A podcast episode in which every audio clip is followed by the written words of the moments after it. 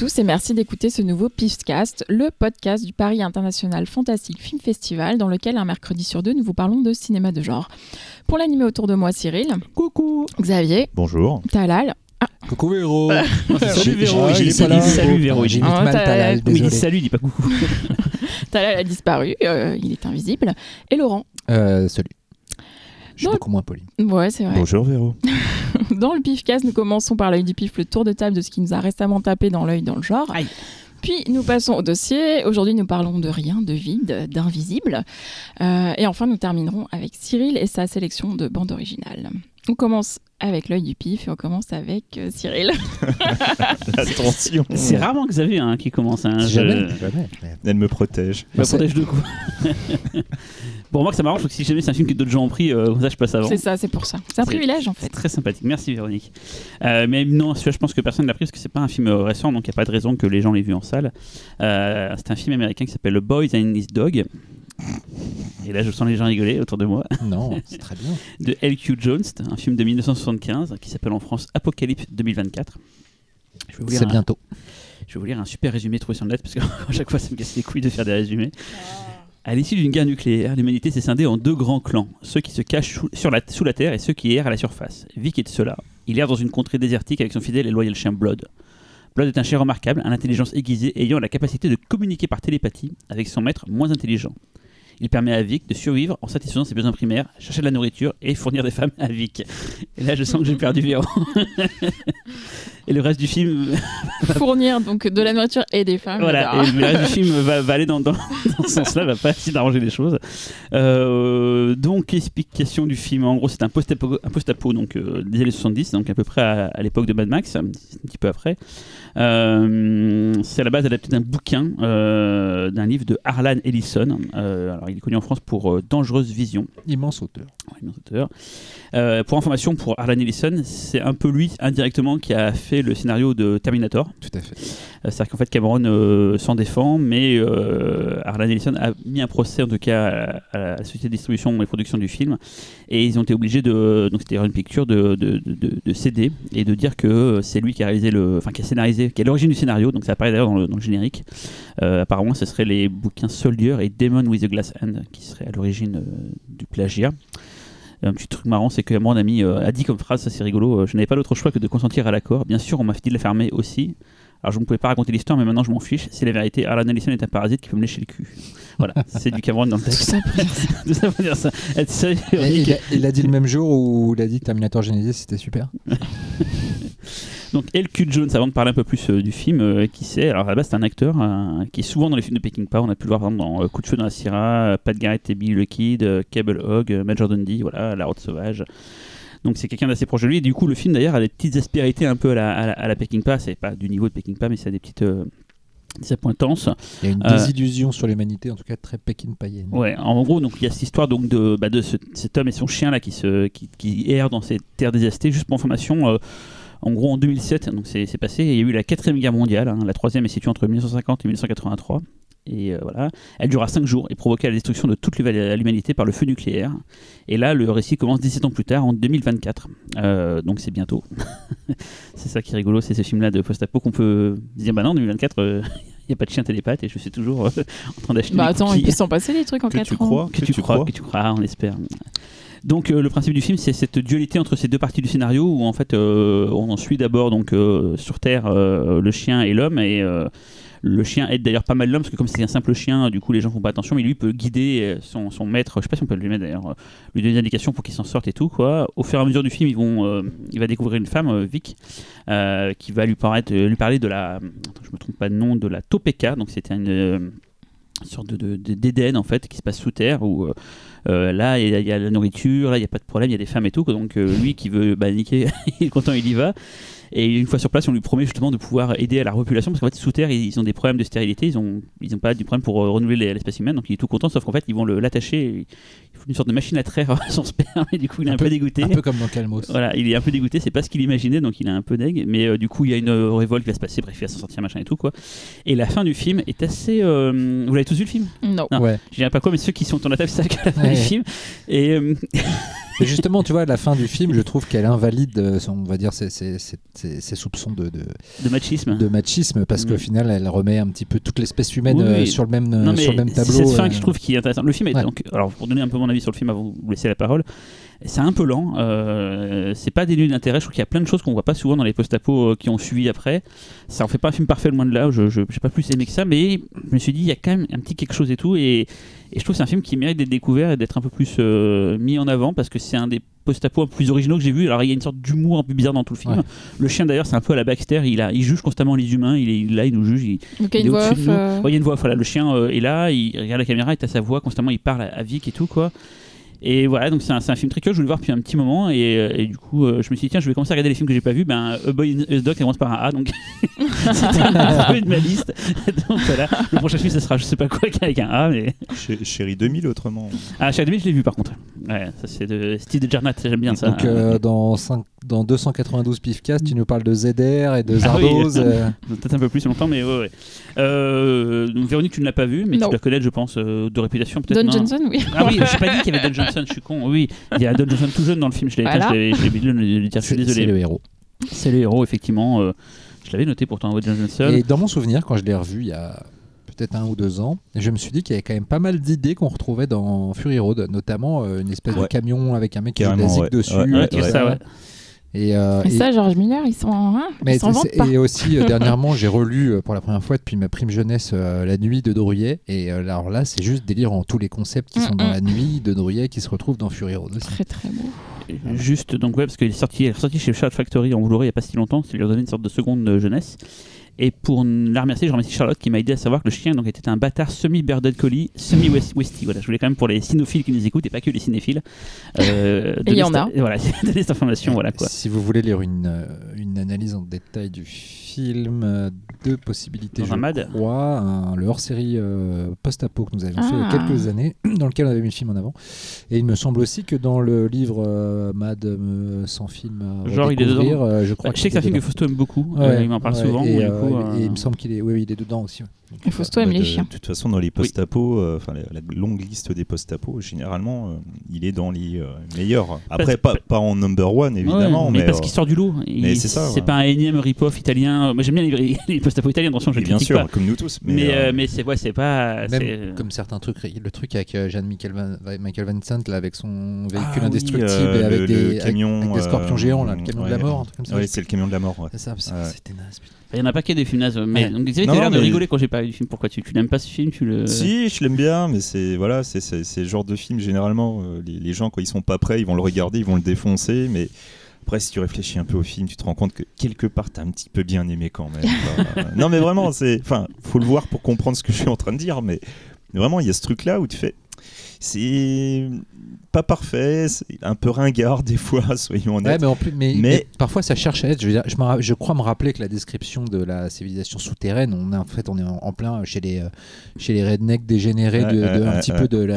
Caroline du Sud, des trucs comme ça. c'est ça, ouais, très étrange et en même temps c'est voilà il y a un portrait de l'Amérique qu'elle soit euh, qu'elle soit la survivante au-dessus euh, qui essaye de s'adapter au nouveau monde ou celle qui essaye de retrouver l'ancien monde euh, qui sont tous des dégénérés quoi qu'il arrive. En fait, c'est un film qui est pas fin par, par moment, euh, mais qui a quand même une sorte de fond intelligent, Ouais, mais c'est ça, mais vois, mélangé du pas fin. C'est pas fin, mais ouais. en même temps, ça l'est un peu quel- Voilà. quelque puis- part. Puis par l'idée la moment. plus folle, celle du chien euh, télépathe, euh, finalement, tu, enlè- tu l'enlèves, le film n'a pas grand intérêt, et c'est elle qui fait vraiment Mhm. tout l'intérêt du film, puisque c'est le chien, en fait, qui, on, on suit finalement le point de vue du chien. Et euh, ça, c'est la version post-apo de Baxter. voilà, c'est Ouais. ça. Voilà.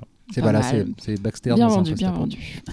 Laurent, Alors, euh, Quelle poigne moi j'ai revu pour la deuxième ou troisième fois un, un- sur Netflix un, un long métrage Ah, animé. longtemps. Ah, c'est un long métrage animé qui me fascine à chaque vision. Je vais vous parler de Gantz O.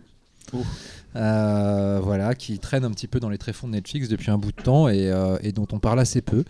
Euh, Gantz, c'est un manga best-seller qui a eu, je ne sais plus combien de dizaines et de dizaines de tomes par Hiroya Oku.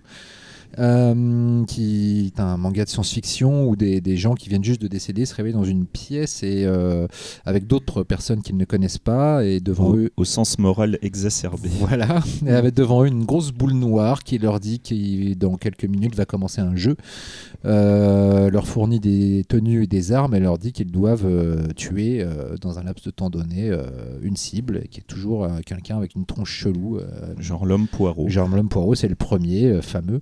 Euh, et, euh, et donc, on, dé- au fur et à mesure des, des tomes, on, on croit vaguement comprendre ce qui se passe, mais en fait, on ne le saura jamais vraiment. Le, le manga euh, n'apporte jamais de, de réponse. Et, euh, mais au-delà, de ça, est un, un sacré manga euh, autant, euh, comment dirais-je, très pervers euh, dans son obsession euh, de certaines choses de la vie Très long. et en aussi. même temps très long et aussi extrêmement inventif euh, pour tout ce qui touche à, l'horrifique, à l'action, à la science-fiction. Enfin voilà, c'est assez dément. Euh, Il y a eu plusieurs euh, adaptations du, du manga, que ce soit en série animée, en long métrage live. Et, mais moi, je trouve que la meilleure, c'est vraiment ce Gantz O, parce que ça retient tout ce qui fait le plaisir coupable de Gantz en général, c'est-à-dire les monstres, les bastons homériques et, il faut bien le dire, les jeunes filles moulées dans des tenues de cuir qui laissent rebondir à peu près comme il faut toutes les parties de l'anatomie. Donc euh, c'est profondément misogyne. Alors ça, par contre, si vous venez pour un petit peu de finesse à ce niveau-là, c'est raté. C'est la thématique aujourd'hui. je suis hein. servi Voilà. là. En revanche, visuellement, Gantz O, c'est un truc de, de, de déglingo. C'est euh, un des plus beaux longs métrages euh, animés euh, CGI que j'ai jamais vu. Euh, ça a quand même, euh, c'est sorti en 2016, donc ça a quand même 4 ans maintenant. Ça n'a pas vieilli. Euh, ça reste toujours bien au-delà de certaines productions qui sortent encore aujourd'hui. Le rendu, euh, le rendu euh, le photo. Ah, non, non, non, ah. non, non, non, pour le coup, c'est vraiment du, du photoréalisme. euh, T'imagines un petit peu bah, le long métrage Final Fantasy, euh, les créatures de l'esprit, tu ou- vois, ouais, vraiment. ouais. euh, et, et notamment une galerie de monstres complètement incroyable. Il y a- ça se passe à Osaka qui est envahie par une, euh, par euh, une centaine de yokai. Parce que du coup, les, monstres à tuer là, dans cette mission-là sont tous des yokai et qui sont complètement chelous. Et, et c'est une espèce d'immense euh, niveau de jeu vidéo où il faut trouver le boss. Et le boss est complètement délirant. Au début, c'est une espèce de vieux petit bonhomme un peu bouddhiste avec des grandes oreilles qui sautille, qui est ultra agile, et puis il se transforme une fois, deux fois, trois fois. Il a cinq formes différentes, dont une qui est une femme de 4 mètres de haut, entièrement formée elle-même de corps de femme.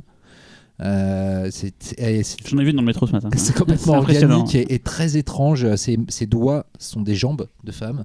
Enfin, c'est complètement indescriptible. Donc c'est génial euh, pour ça. Euh, mais voilà, c'est de la totale régression.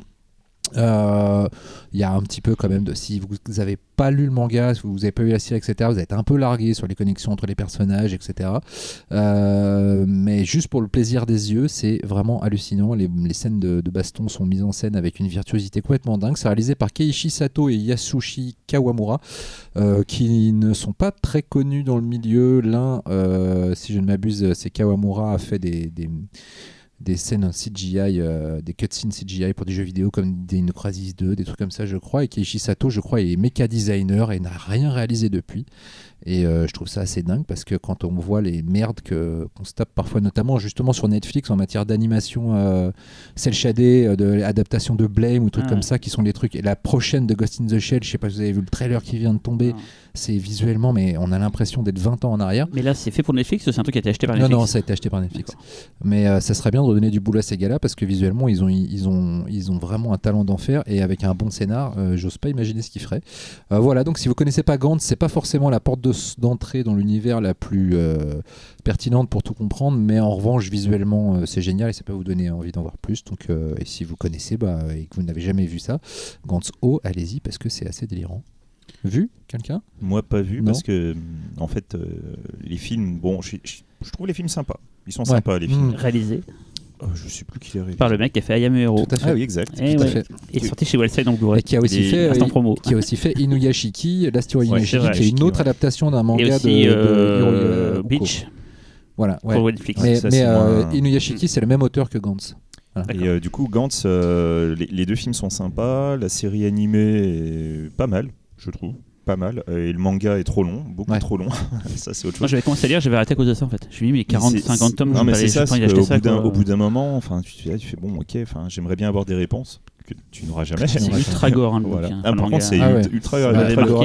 Gantz Et- O, là, c'est gore, mais de Ah, chez il faut le gore. dire, mec. Trop bien. hein, Mais justement, c'est- ça le truc aussi, c'est que Ganso, moi déjà j'aime pas le cel shading. Je me suis dit Ça non mais c'est bon, ça va encore être un truc euh, expurgé, un peu comme les films et tout. peu le style et tout. euh, ouais, Et je ouais. me dis attends, je vais pas me taper les films, mais en version cel shadé, faut pas déconner. Non, non, et c'est là du coup là tu me donnes Non, envie parce que eh, me dis que je retrouve Ça le bourrinage du manga. C'est ultra bourrin, c'est que ça. Parce que globalement le manga, c'est pour ça qu'on lit hein, au bout Hmm. d'un moment. C'est Là, ça dure une heure et dose de demie. violence. euh, Ça dure une heure et demie, je te mens pas. Il y a 80, euh, une heure et demie, je, te- je pense qu'il y a au moins 50 minutes de bourrinage.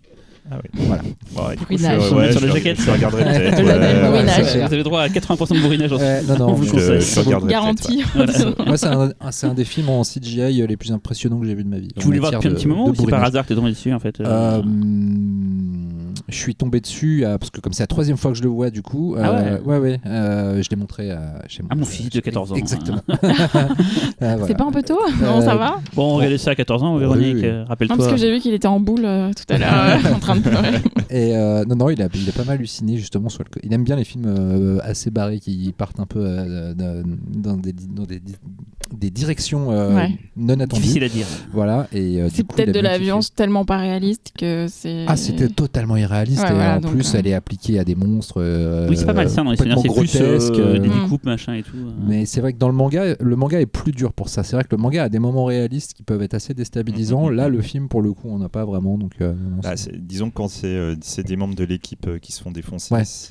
Bah, ça- arrive là. Ça, ça passe moins bien. Quand même. mais c'est une autre c'est très bien équipe qu'il y ait parce que Ouais. là, comme ça se passe à Osaka, ça, ça suit l'arc Osaka du manga en fait, et du coup, c'est une autre équipe. On s'en fout un peu. Défoncer. Homunculus serait pas mal aussi en animé. Je sais pas si ça existe d'ailleurs, mais euh, ou en, Ou en je crois live. pas qu'il y a un. Non, Un quoi- de quoi donc Homunculus, parce que c'est un truc euh, vraiment bien barré aussi. euh, C'est bien, ça. ah, Ah, je, vois plus ce que c'est. J'en ai entendu parler, mais alors là, j'ai. euh, Une sorte de trépanation et tout. C'est vraiment. Euh, Ouais. C'est vraiment top. Tout Est-ce que c'est euh, Bourrinos ou pas Parce qu'on met un label. C'est comme Empire Psycho. Il y avait une série télé de Takeshi Miike. Qui est C'est un sorti qui s'est censuré avec. sorti chez Asian Star. Asian Star, mais qui était mosaïqué. Je sais pas si en France elle était mosaïquée. euh, Alors j'ai le coffret, mais- le coffret, mais j'ai Mais jamais eu c'est le temps de regarder. hein. c'est d'origine. ouais. Ouais, la mosaïque est d'origine parce qu'en plus il joue avec la mosaïque. euh, Des fois, elle est à côté, non. Genre. euh, Non, non, c'est que des fois, en fait, il, va, il, il met des mosaïques à des endroits euh, super bizarres. Je crois qu'il y a un moment, t'en as sur les fleurs et tout. euh. euh, Fleur, mais ce qu'il y a en dessous, c'est. Oui, non, mais. voilà, bref. Euh, À toi, Véro. Ah, c'est à moi Bon. Eh ben, J'allais dire je que dépassé. Alors, euh. Ah moi oui. je suis contente, j'ai vu un- par hasard un film euh, que j'ai trouvé très beau, mais euh, vous allez vous foutre de moi, mais c'est pas grave. Pourquoi? Parce que c'est un film de Alberto De Martino, donc euh, voilà. Bah, on c'est- bien. Quoi Bon, ça va alors. Euh, c'est L'Antéchrist, c'est un film de Ah, très bien. 1974. C'est bien ça, oui. J'avais déjà parlé euh, d'un film de Alberto De Martino qui s'appelait Holocauste 2000, qui était déjà assez Ouais. euh, remarquable. Spécial Euh, dédicace à Kirk, si tu nous en voilà, en plus, ouais, c'est vrai. Euh, donc euh, rapidement, en fait, euh, l'Antéchrist, il fait partie de cette vague de films qui a suivi euh, l'Exorciste, en fait. Donc euh, l'Exorciste, c'était en 73 et dès 74, il y a l'Antéchrist. Le pitch, c'est Hippolyta, qui est une jeune femme paralysée depuis l'enfance. Avec un nom pareil. Et, euh, et en fait, elle euh, commence à perdre la foi à force d'attendre qu'un miracle lui redonne l'usage de ses jambes. Et en fait, un peu malgré elle, elle va se tourner vers le diable et elle va se retrouver possédée. Euh, donc c'est vraiment une histoire de possession. Euh, et donc euh, ça va cocher plein de trucs, le trauma de l'enfance, une séance d'hypnose, des séances d'exorcisme.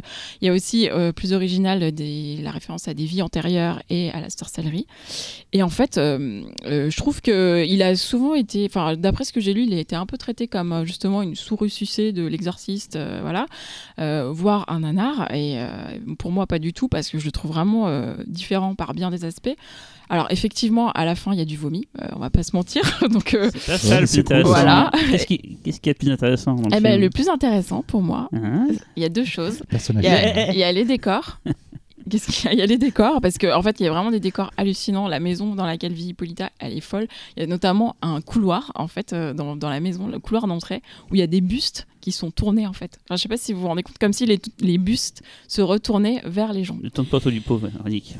Mais quoi Non mais vraiment, les- et donc justement il y a une scène onirique en fait dans la chambre d'Hippolyta où les murs deviennent le flashback de ses vies antérieures, etc. Flashback à- auquel fait référence euh, Cyril, qui est Voilà. une scène, une scène euh, sataniste euh, complètement folle qui vraiment, enfin rien que pour ça faut voir le film parce qu'elle est vraiment magnifique dans une espèce de lumière bleue. Euh, complètement onirique et euh, il se passe des choses assez atroces, mais je ne dirais pas quoi. Ah, non, c'est trop vulgaire.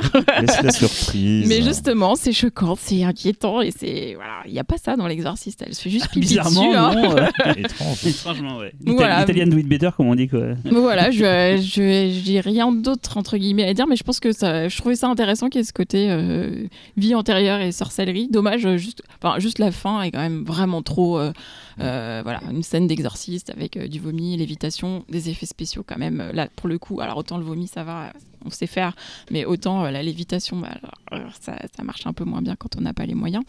Euh, mais vraiment, il faut le voir, ce film, il est incroyable, enfin visuellement incroyable pour moi.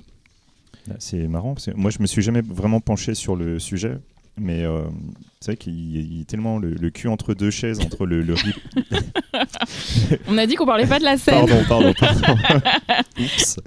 Il est euh, voilà, il, a- il est dans cet entre-deux entre le le, le, le- T'as l'impression de voir un pur film, un pur film de commande, un vrai rip-off à l'italienne, euh, comme on a pu en voir 12 000, parce que c'était un peu la, Marque de fabrique. le- euh, ouais, voilà, enfin la, la machine à photocopier, et, euh, et en même temps, il y a plein de choses dedans qui sont euh, purement originales. À et l'italienne, quoi. Ouais, voilà, enfin c'est super bizarre comme film quoi. Limite des fois tu as l'impression en fait que le film voulait être quelque chose et puis d'un seul coup euh, quelqu'un t'imagines un producteur qui arrive fait alors en fait, le truc qui marche maintenant c'est ça. Ouais. Tu peux me mettre une petite scène là comme ça et tout puis tu pourrais rajouter ça. Ça fait un peu cet effet là en fait. Alberto Euh, de Martino, d'ailleurs, qui est mort il y a moins de 5 ans, je crois, Mm. euh, pas très longtemps, et qui est un peu dans l'indifférence. Je crois que Mad Movies a dû faire un, un hommage dans le, dans le numéro suivant. Je mais crois qu'on avait une interview inédite de lui qu'on a passée, si je ne m'abuse. Un ces artisans du bis qu'on aime- dont on apprécie beaucoup le travail. Quoi. Mm. J'ai j'ai un, un souvenir très faible du film, parce que j'ai vu il y a longtemps, mais je me rappelle, j'avais beaucoup aimé. Euh, T'as oublié cette scène ou tu t'en souviens? Non, je l'ai oublié. Bon, je- racontera. Du, du coup, j'ai envie- non, non, non, du coup, je vais. Il, est, il est sur. euh, Oui. hein, Voilà, depuis très longtemps, je crois. Et il ouais. est donc, euh, et il est dans il ma est liste. Il est dans, ma- il est et dans ma, Ciné+, ouais. il est dans ma playlist, euh, donc Ouais, ouais. euh, ça va être l'occasion de, de me le refaire. J'avais souvenir aussi que le film n'avait pas eu des soucis euh, de version alternative distribuée, charcutée. euh, ouais, c'est possible. je crois ouais. qu'il y a- Ouais, et- comme et de- je me mais demande pas Publishing, eu- c'était sorti en entier, je crois, hein, Ouais. chez Neo. Hmm, je ne sais plus. Et je me demande s'il n'y avait pas eu une version caviardée de, de scènes de, Bah, de, scènes sûre- de cul. Bah sûrement. Voilà. Et, euh, mais parfois, je confonds avec sa destinée avec celle de Lisa El Diable de, Bar- Mm, mm, de mm. Bava. Ah, lui, carrément, t'as Oui, oui, aussi, oui, euh, lui avait été aussi La maison d'exorcisme euh, aux voilà. États-Unis. Mais c'est vrai que c'est dommage, enfin, comme dit Xavier, ça prend un peu plusieurs euh, directions et la fin vraiment trop euh, basique. euh, Enfin, quand on a vu l'exorciste, c'est dommage parce qu'effectivement le début est hyper original. Mais il me et- semblait, il me semble, j'avais, moi, il me semblait dans mon souvenir que le personnage féminin et justement son, sa psychose quelque part entre guillemets, enfin, entre guillemets, était vachement intéressant. Euh, Mm. Plutôt que la nana était assez convaincante. Ouais, elle est super bonne l'actrice. Et, euh, et en fait, je, moi, j'aime, dans mon souvenir, j'avais préféré à l'exorciste. Pourquoi? Parce que j'avais trouvé le j'avais trouvé le personnage principal plus intéressant en fait. Moi, je suis, Bah, je fais que- partie des gens qui trouvent que l'exorciste a des d'énormes qualités, mais Ouais. qui n'est qui n'est n'y voit pas non plus un chef-d'œuvre impérissable. Je comprends dans le contexte de la sortie. Merci. Voilà. Ah oui, c'est Euh, vrai. Non mais disons que ce qui est intéressant là, c'est qu'effectivement le personnage a des raisons entre guillemets Mm. d'être possédé. Mm. C'est-à-dire qu'elle se tourne presque un peu malgré elle vers le diable parce qu'elle a des raisons de plus avoir la foi. Mm. Alors qu'effectivement dans, dans l'exercice c'est un peu une innocente euh, qui est euh, piégée mais Ouais, euh, moi j'aime beaucoup l'ex- l'exorciste, mais je fais pas partie de, de ces gens qui trouvent. Ouais. euh, comme alors j'adore Friedkin, mais je crois que c'est comme French Connection. Le premier French Connection me passionne pas des masses. Euh, je, je- limite, je préfère le 2. Euh, et l'exorciste, pour moi, ouais, fait partie de ces films où euh, je comprends pourquoi ils ont jalonné l'histoire du cinéma. Je préfère le 3. surtout. Légion. Légion, voilà. Euh, tandis qu'un film comme Sorcerer, par exemple, euh, voilà, c'est pour moi c'est un des grands, plus grands films de l'histoire du cinéma. Mais tu vois, justement, le, le, le truc, c'est que quel- quel- quelque part, euh, si truc quand j'avais parlé de la 9 configuration, Mm. le Oui. fait de taper euh, l'exorciste, ensuite la 9 configuration, ensuite Légion, ça te met déjà dans une optique un petit peu différente de, du Mm. moment où tu regardes l'exorciste tout seul.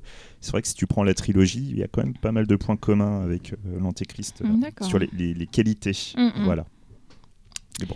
à toi Xavier. Euh, moi, évidemment, ça va être beaucoup plus. euh, Évidemment. beaucoup plus. euh, euh, beaucoup plus quoi. Tes arts, tout ça. euh. Je te trouve un peu condescendant moi, déjà. Ah, mais totalement, totalement. Euh, non, mais en fait, moi, j'ai eu envie de me retaper un, un film de Kenneth Anger, D'accord. qui est donc Lucifer Rising. Ah bah oui. Donc euh, Kenneth Anger, c'est euh, un peu un des papes de l'underground. Euh, il a fait euh, une œuvre mythique euh, qui est donc Scorpio Rising. Euh, je me demande si c'est euh, pas une WR euh, qui a beaucoup euh, cité euh, Scorpio Rising euh, pour Drive. Et euh, c'est au le- hasard. peu de le dire. Et au pas- hasard. Et pas que dans Drive. hein. Voilà. Il a aussi beaucoup pompé. Ah il a dans- bien sucé, quoi. dans- Oui, Il bon. le dit, hein, cela dit. hein, mais il- Oui, mais bon, dans- c'est parce que tu plagies en le disant que ça rend le truc Dans, dans plus- Bronson, dans Bronson plus aussi. original. euh, Oui, exact, exact. Bah oui, Ah oui. Bronson, oui. enfin bon, bref. Et donc, euh, Lucifer Rising, c'est donc une œuvre qui est arrivée euh, plus tard. C'est euh, difficile à expliquer. C'est un film qui n'a pas intrinsèquement d'histoire. C'est euh, un peu une célébration, euh, une sorte de, cérémonie qui durerait 29 minutes pour, euh, pour célébrer et faire s'élever Lucifer, tout simplement. Et, si je précise bien Lucifer, c'est que vraiment il va être, il va être montré en tant qu'un être euh, lumineux, un être qui va apporter la lumière sur Terre. Il est pas, on n'est Un- pas dans un une optique euh, sataniste. euh, Enfin, Mm. si on l'est, Oui, mais, mais- dans l'optique la plus pure Mm. du satanisme. C'est euh, c'est un film assez étrange. Si moi j'ai voulu en parler, c'est qu'en fait, euh, là, en le, en le, en le revoyant, j'ai trouvé ça très fort, ce côté où c'est à la fois un film euh, expérimental, euh, indépendant, surréaliste, qui pourrait être considéré comme extrêmement abstrait si on n'a pas les, les symboles, si on ne connaît pas euh, Aleister Crowley, euh, tout ça. Mais en même temps, c'est une œuvre qui peut se regarder sans images, euh, enfin sans, sans symboles, sans rien du tout. C'est vraiment quelque chose sur lequel on peut se laisser porter en tant qu'œuvre d'art pure. Alors, il y a un petit côté kitschouille, il faut. Voilà, quand même. Ouais, on Après, qui, après est aussi, je trouve, euh, cultivé par Mais euh, tout à fait, parce qu'il a une fait, fascination hein. d'une imagi- d'une imagerie hollywoodienne des années 50. euh. Mais c'est ça, tout à fait. À la base, Kenneth Anger, euh, il voulait en fait euh, documenter le, le, le mouvement de la contre-culture. C'est dans le personnage de, de, de- de Lucifer, comme Aleister Crowley peut le décrire dans l'hymne à Lucifer, qu'il a trouvé cette manière de montrer le, ce qu'il appelle le- une métaphore du mauvais petit garçon ultime qui pourrait vous corrompre sans contrainte. Voilà, c'est une sorte de, de héros rebelle qui, euh, qui devient une sorte de, de symbole de la contre-culture. Et si tu y réfléchis, c'est exactement l'histoire de Neon Demon. Et tout à fait. D'ailleurs, Neon Demon parle de euh, Aleister Crowley et des sorcières, Tout de, à fait. des sorcières de Hollywood. euh. Tout à fait. Ce- C'est un mélange assez foutraque de céré- cérémonies satanistes, euh, de scènes qui se passent en Égypte. Euh, on peut y croiser en, en l'occurrence Marianne Faithfull qui joue donc Lilith, qui joue une sorte d'emblème du féminisme. Parce que moi, tu vois, aujourd'hui, je suis féministe comparé à mes camarades. Mais salauds. ne juge pas tes amis. là. Oh, mais il a raison. hein. Je les connais pas, je les connais pas. Et, euh, et en fait, oui, du coup, on arrive à une sorte de, de, de moyen métrage de 30 minutes qui est, qui, qui est littéralement une sorte de, de rituel magique. quoi. C'est vraiment une, une célébration, même si on ne comprend pas ce qui se passe à l'écran. Je vais même pas essayer de vous le décrire. Regardez-le, il se trouve assez facilement. euh, voilà. Il y a un beau- ligne il y a un- Si- on, peut le trou- on peut trouver des versions en ligne, mais qui sont pas de bonne qualité. Je Il y a un- considérerais plutôt il y a un Blu-ray anglais euh, pas très cher en plus, je crois, qui regroupe euh, C'est tous ça, les il vaut- courts-métrages. il vaut mieux, euh, il vaut mieux Chez regarder en Potemkin fait. aussi, le- semble. euh, Potemkin avait Potemkin, sorti ça, C'est possible, c'est ouais, ça. c'est possible. Et euh, une des grandes forces de, de, de l'œuvre en question, c'est pas seulement ses images, c'est aussi sa musique. C'était en fait Jimmy Page qui devait s'en occuper.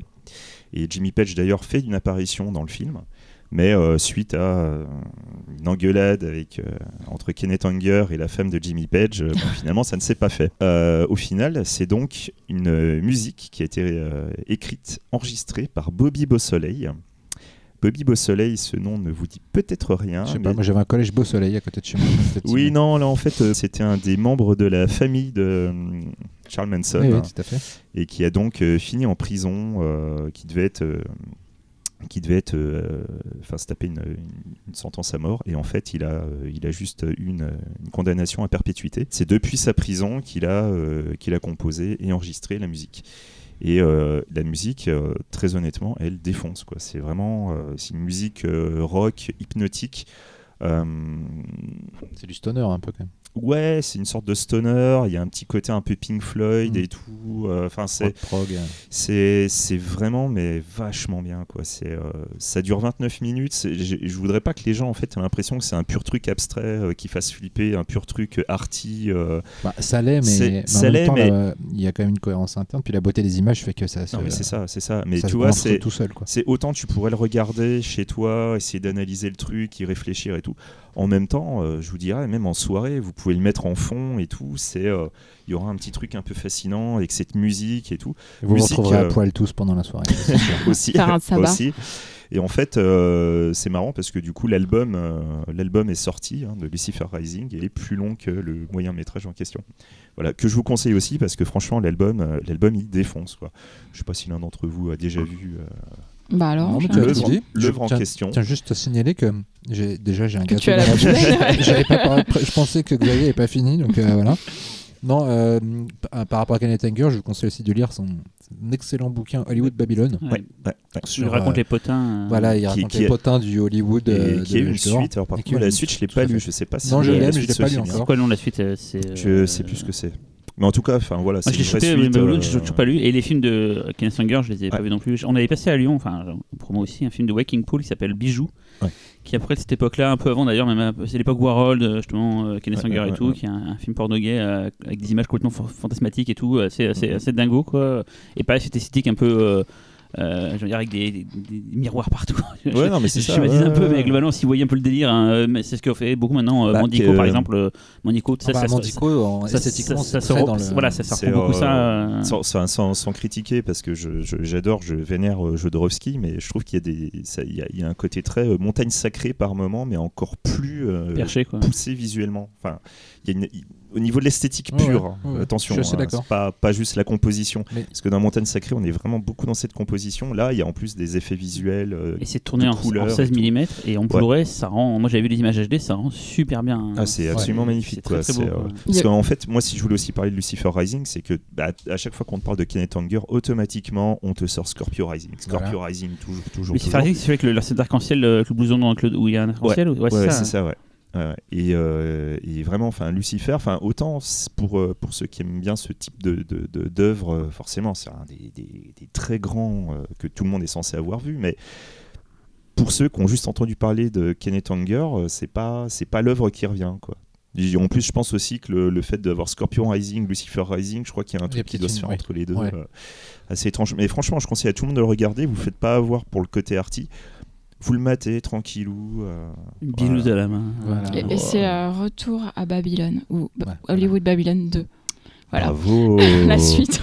si, vous voulez, ça- Je pense voulez- le titre, Tout le monde, tu as ça. quoi. Non, mais après, il y en a qui, qui, qui sont titrés, titrés euh, It's Back ou Strike Again, mais je sais pas par lui en fait. C'est pas par lui. Pas En lui tout cas, si vous voulez tout savoir des déviances euh, des Ah oui. stars de Hollywood, euh, allez-y, c'est quelque chose. Ouais, c'est des mois et des mois que je ah, c'est chouette.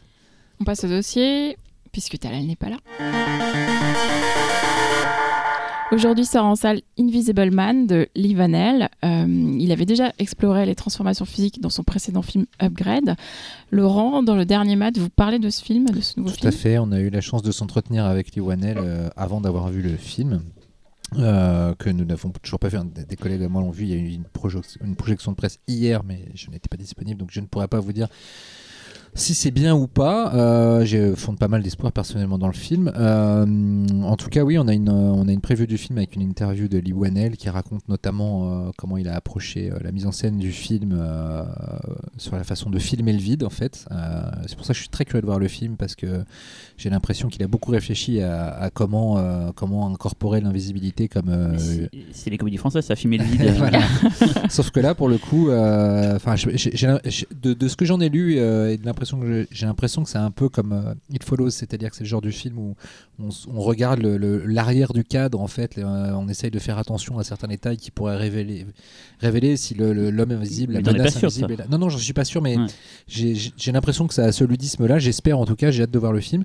Puis on a aussi fait un dossier euh, Homme invisible au cinéma qui, qui retrace rapidement le, le, la carrière de, cette, euh, de ce brillant homme qu'on ne voit pas, euh, mais euh, pas aussi bien que nous, bien sûr. que nous Mais allons ouais, faire parce ce que soir. le thème de l'homme invisible a été maintes fois traité au cinéma. Xavier, tu nous en dis un mot? Quelque part, ça a toujours existé en fait, ce, ce- ce côté invisible, que ce soit dans les- la mythologie, que ce soit les fantômes, euh, Persée, euh, ou Les même dans, dans, dans l'œuvre de Tolkien. Les lapins.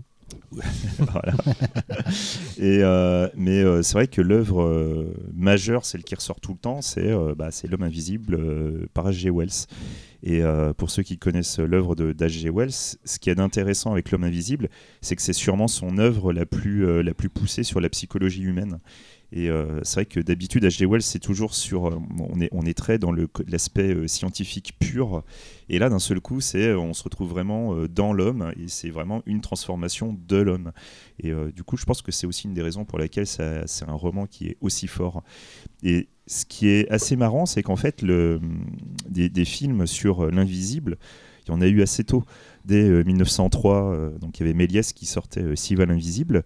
On peut aussi citer euh, Segundo de euh, qui a sorti en 1909 Le voleur invisible. Mais euh, même si euh, il y a eu euh, plusieurs, plusieurs films, que ce soit en Angleterre, en France, aux États-Unis, même en Allemagne, euh, qui, ont, euh, qui ont traité du sujet. Il faut attendre en fait 1933 pour qu'il y ait une sorte de- de- d'explosion autour de l'homme invisible. Cette année-là, donc il y a à la fois un film allemand qui est euh, Ein unsichtbarer geht durch die Stadt, Waouh voilà, on m'en voudrait pour l'accent, mais qui n'est pas là pour. euh, on va pas en parler de ce film-là, mais surtout c'est L'homme invisible par un, un certain euh, monsieur James euh, qui est donc euh, bah, l'œuvre ultime et euh, qui a tout fait péter sur L'homme invisible. C'est vraiment à partir de, de ce film-là qu'on va voir un maximum de copies D'autant qu'il de- s'inscrit dans, dans la lignée des Universal Monsters. Tout à fait. De fait, il, in- il intègre une lignée qui euh, automatiquement déjà le propulse vers une, une espèce de, de sphère de- du fantastique de l'époque C'est ça. et qui le destine aussi à avoir de ces, des séquelles. euh, Voilà. Forcément. Mais du coup, en fait, euh, on, a on a commencé à avoir euh, plusieurs euh, copies, déclinaisons, etc. Y compris donc chez Universal où il faut attendre 7 ans pour avoir le retour de l'homme invisible, qui est donc le premier film de Vincent Price. Et la même année, on a La femme invisible, qui d'un seul coup se transforme en comédie avec une blague assez récurrente sur euh, la nana qui est obligée de se déshabiller pour devenir invisible. Mais euh, La femme invisible, c'est dans tous les films au cinéma, non? Joli pas Il me Prenez-en de la graine, messieurs. voilà, voilà. Cette, euh, cette déclinaison euh, a à peu près toutes les sauces de l'homme invisible. On peut même en trouver euh, dans des adaptations de Dick Tracy. Euh, ces adaptations vont vraiment inonder le monde, donc on en trouve euh, que ce soit aux États-Unis, en Russie, au Japon, au Mexique, en Inde. en Inde exactement. Et euh, plus on va avancer en fait dans les décennies, puisque chaque décennie a ses hommes invisibles, c'est important de le noter. Plus on va avancer et plus petit à petit on va arriver dans un délire de moins en moins friqué et euh, qui est un peu, euh, enfin qui est devenir un petit peu rude au fur et à mesure. Tu vas nous en reparler plus tard d'ailleurs. Oui, oui, oui, tout à fait, tout à fait. Mais euh, voilà, ce qui est intéressant de noter aussi, c'est que voilà, un des grands films d'hommes entre guillemets invisibles qu'on adore et qui a été inspiré de ça, bah, c'est par exemple aussi Predator, par exemple. Donc il y a- il y, a eu- il y a eu énormément de déclinaisons au cinéma, plus ou moins Pas proches. invisible, hein, ça fait un effet de, un effet flou. Hein, Oui, on- oui, mais on peut le voir un voilà, petit peu. Au, voilà. début, voilà. au début, il est vraiment bou- s'il invisible. bouge pas, il Ah, est S'il bouge invisible. pas, il est invisible, c'est vrai. voilà. C'est pareil. hein. Si on le regarde pas, il est Ah, invisible. Voilà. Et euh, donc, du coup, on, euh, bah, ça- on va utiliser un petit peu cette émission pour parler de, de différentes euh, Mm. sphères de l'invisibilité. Est-ce euh, qu'on peut mentionner quand même rapidement le, le- le James Whale? Parce que Ouais. euh, Bien Moi, sûr, je l'ai revu pour l'occasion. Pareil, aussi, ouais. pareil. Et euh, euh, j'avais jamais vu le film, à ma grande honte. Euh, ça faisait partie de ma list. C'était le seul Universal Monster de, fondateur que j'avais pas vu. Et euh, j'ai été au début assez déstabilisé. Euh, par le film, par euh, sa narration euh, qui est assez casse-gueule, je trouve. On est un peu balancé in media res dans le, dans une action dont on ne comprend pas les tenants et aboutissants. Euh, on suit des personnages pas ultra attachants non plus. Euh, je trouve le film assez ingrat pendant, pendant une bonne partie, au-delà en revanche de, de ces effets spéciaux euh, Mm. complètement hallucinants et qui tiennent encore la route. Oui, la, la partie plans. dans l'auberge, c'est ça, Ouais, ouais. vraiment. Au début, on s'est passé dans Mm, une mm, comédie avec les personnages de Baxter. Enfin, et puis, au fur et à mesure, le, le- c'est la, performance de Claude Rains, sa performance vocale et les effets spéciaux qui vendent complètement le film. La Claude Rains, c'est incroyable, euh, notamment la longue scène où il discute euh, euh, avec sa petite amie entre guillemets où il se transforme au fur et à mesure dans, le ton de sa voix et dans, son discours etc elle est admirablement écrite. Et puis ce dernier plan qui est juste magnifique. Si vous n'avez pas vu le film je vous le spoil pas mais je trouve que pour peut-être le premier film fondateur du mythe de l'homme invisible il y a déjà une approche ultra ultra originale Euh, moi je m'attendais vraiment à avoir un film de savant fou classique euh, on commence par le mec gentil peu à la Jekyll et Hyde en fait. Je Ouais, m'attendais plus à à une formule Jekyll et Hyde avec le mec gentil qui découvre sa formule qui l'applique sur lui-même et puis qui commence à être modifié par son expérience.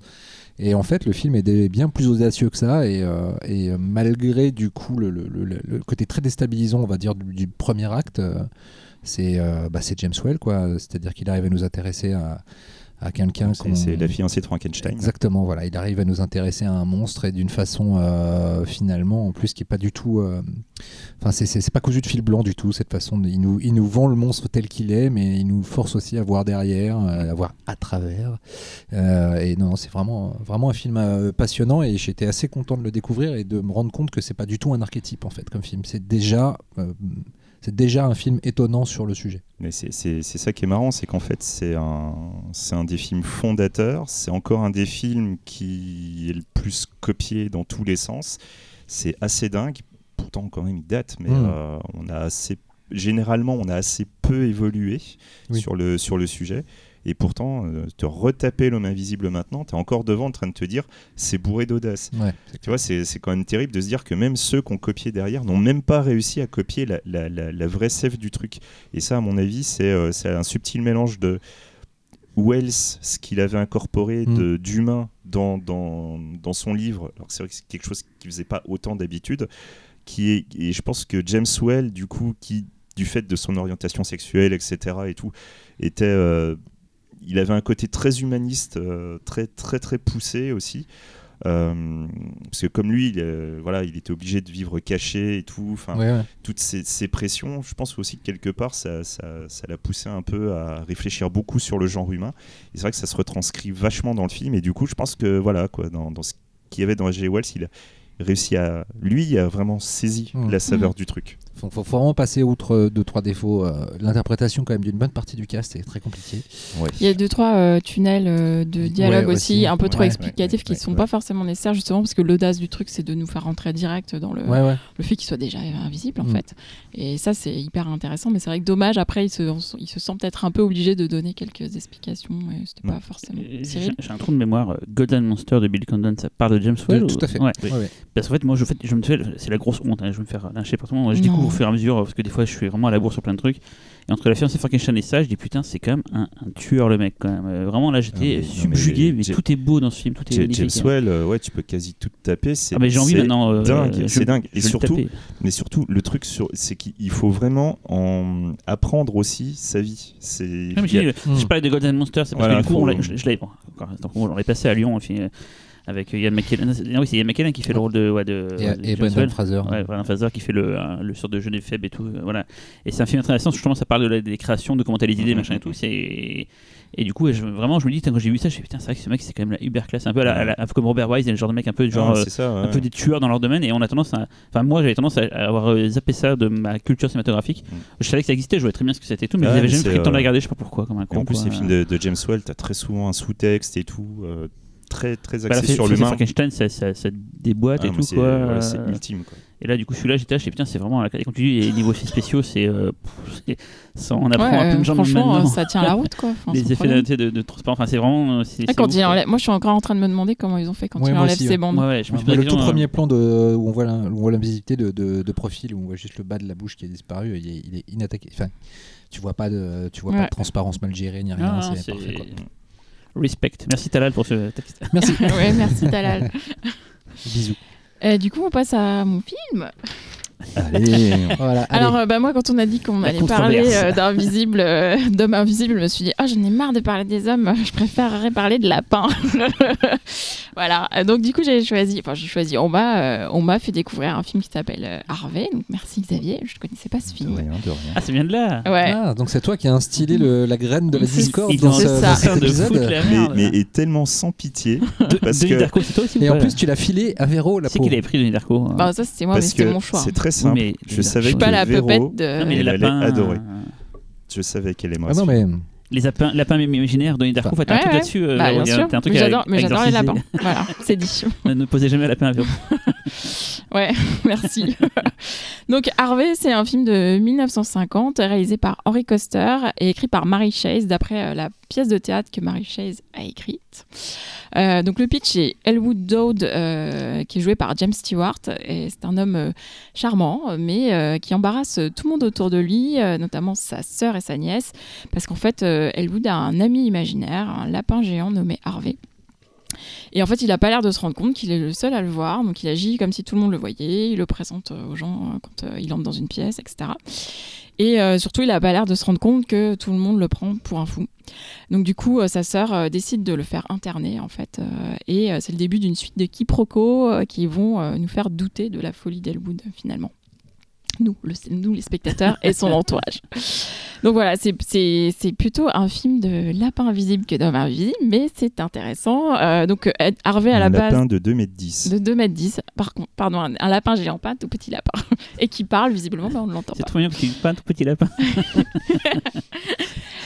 Pourquoi ça te fait rire ça Euh, En fait, euh, donc Harvey, ça a d'abord été un énorme succès à Broadway, donc une pièce de théâtre à Broadway, au début, enfin milieu des années 40 euh, et début des années 50. James Stewart a tenu le rôle d'Elwood dans la pièce lui-même, et jusqu'à et après le film, quand il y a eu des reprises de la pièce, c'est aussi lui qui a tenu le rôle jusque dans les années 70. Moi, je suis pas très habituée des comédies des années 50 et euh, j'ai vraiment découvert ça avec beaucoup de plaisir.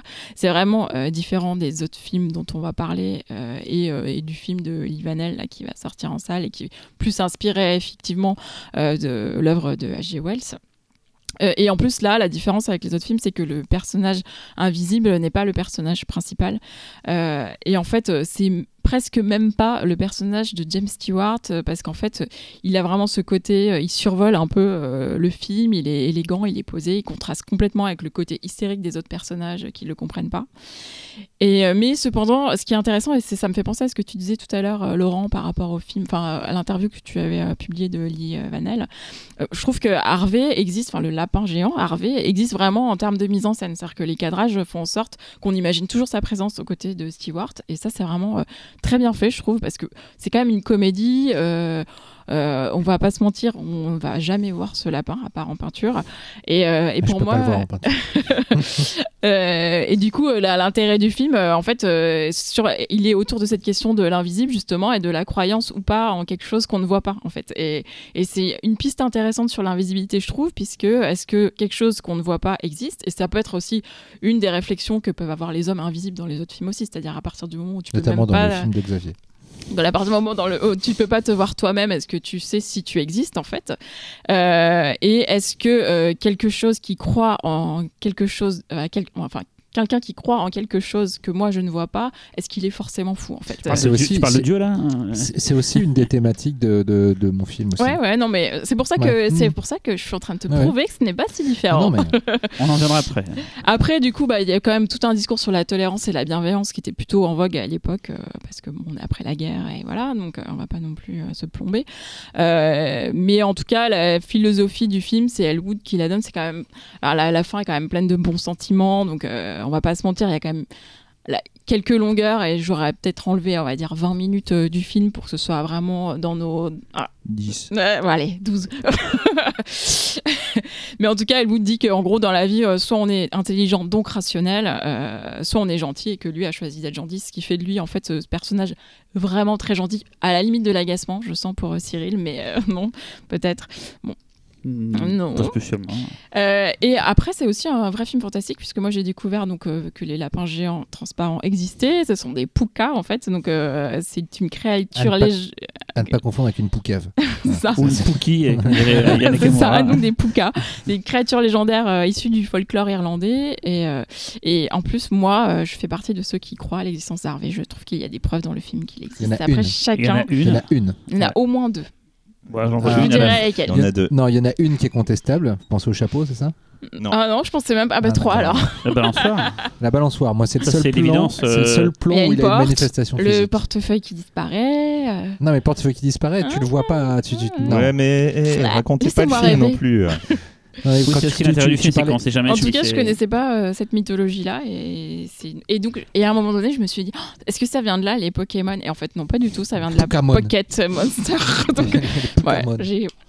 Bon, Ah, du coup, vous avez Non, vu ce film? J'avais déjà vu le film il y a longtemps et j'avais eu euh, quelques difficultés à l'apprécier. Euh, et du coup, je re- redoutais de le revoir, mais euh, par acquis de conscience, je l'ai fait.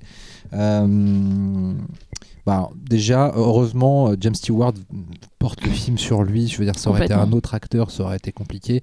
Euh, déjà parce qu'il a un capital. Enfin, il- le mec a toute sa vie réussi à jouer des benets avec euh, énormément d'humanité et à ne jamais faire ressortir leur côté benet justement. C'est pas Euh, Forrest on, peut, Gump, quoi.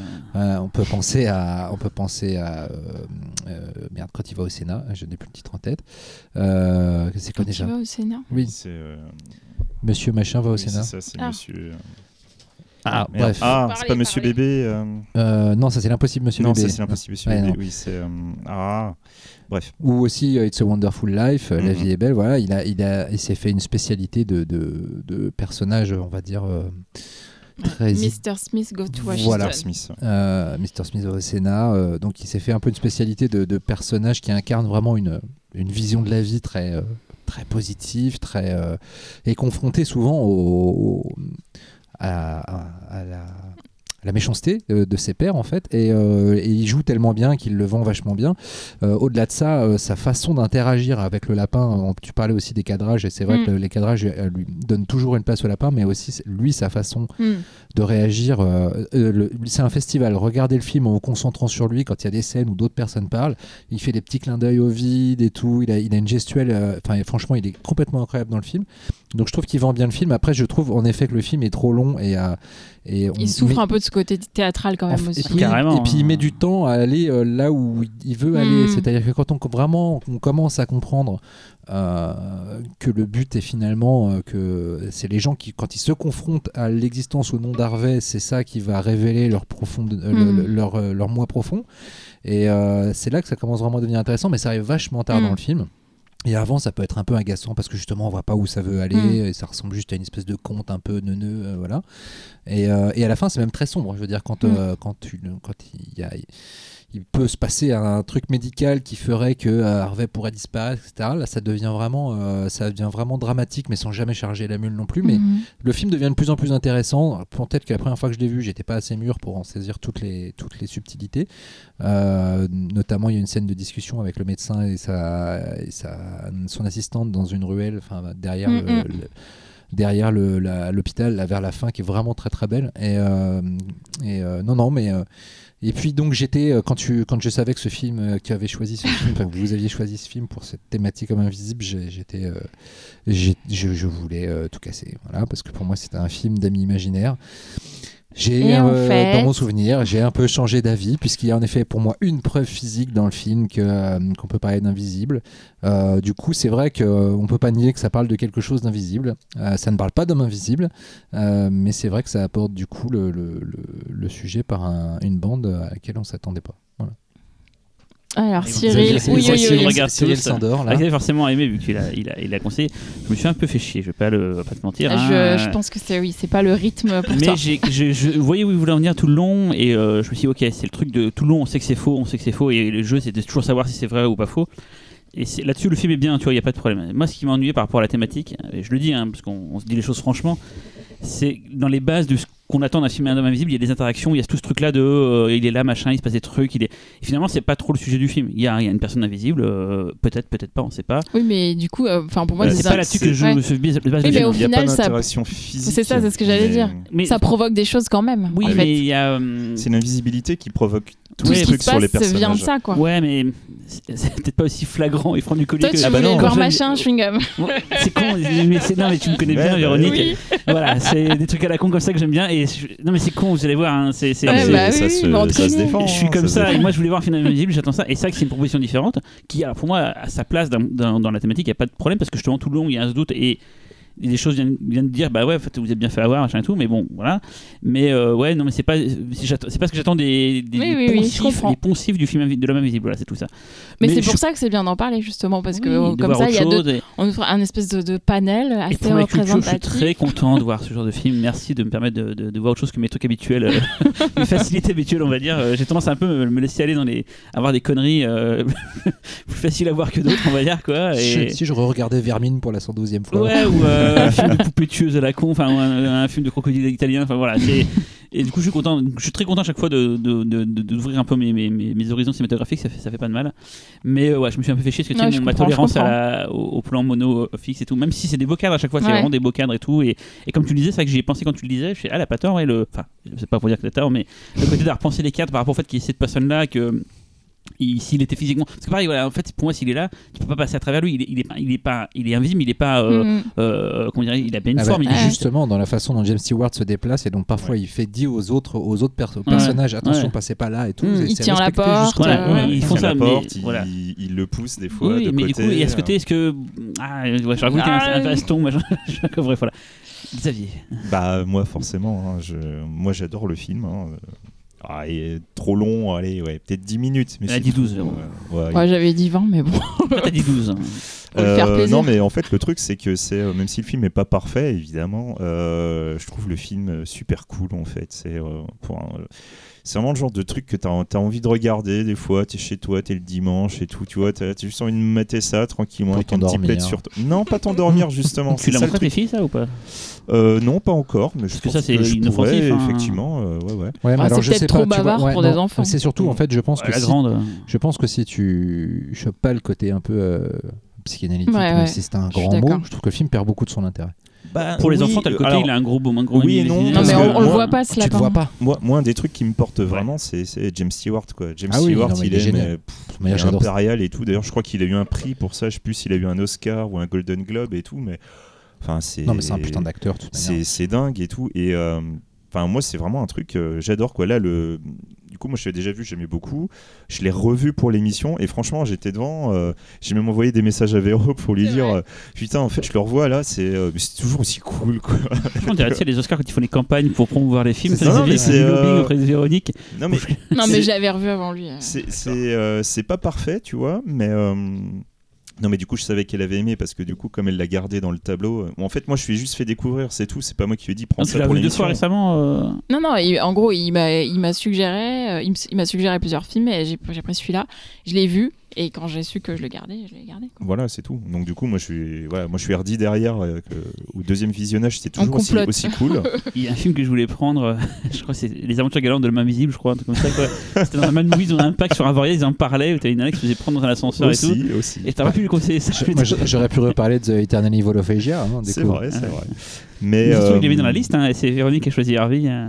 Non, mais du coup, enfin voilà quoi, le, le, le, le film, euh, moi je le trouve top. Euh, après, effectivement, si on n'est pas dans le délire d'un certain type de comédie façon années 50, je peux comprendre que voilà. Euh, si on n'est pas fan de James Stewart, essayez pas. Juste n'essayez pas. C'est simple. C'est euh, vraiment Stewart. Stewart qui, qui, qui porte le film en à fait, bout de bras. je- je me permets de dire que c'est, j'ai trouvé ça chiant parce qu'en fait, je pense que les gens qui nous écoutent commencent un peu à connaître nos différents caractères et Oui, ceux qui se sûr. représentent, enfin qui sont, qui se disent tiens, j'ai un peu les. Ceux qui sont Cyril, Voilà, bon, c'est ça de se ah, dire. Voilà. Mais c'est, mais non, c'est bien. Franchement, c'est, toujours bien de voir des films euh, en général. Il faut voir des films. Il faut être curieux. Donc, euh, dis juste attention euh, pour les gens un peu speed comme moi. Mais alors, par contre, l'autre truc aussi, c'est qu'en dehors du fait que moi j'aime beaucoup, c'est moi c'est aussi un film que je pense qu'il faut avoir vu pour la culture, parce qu'il y a énormément de références dans plein de films.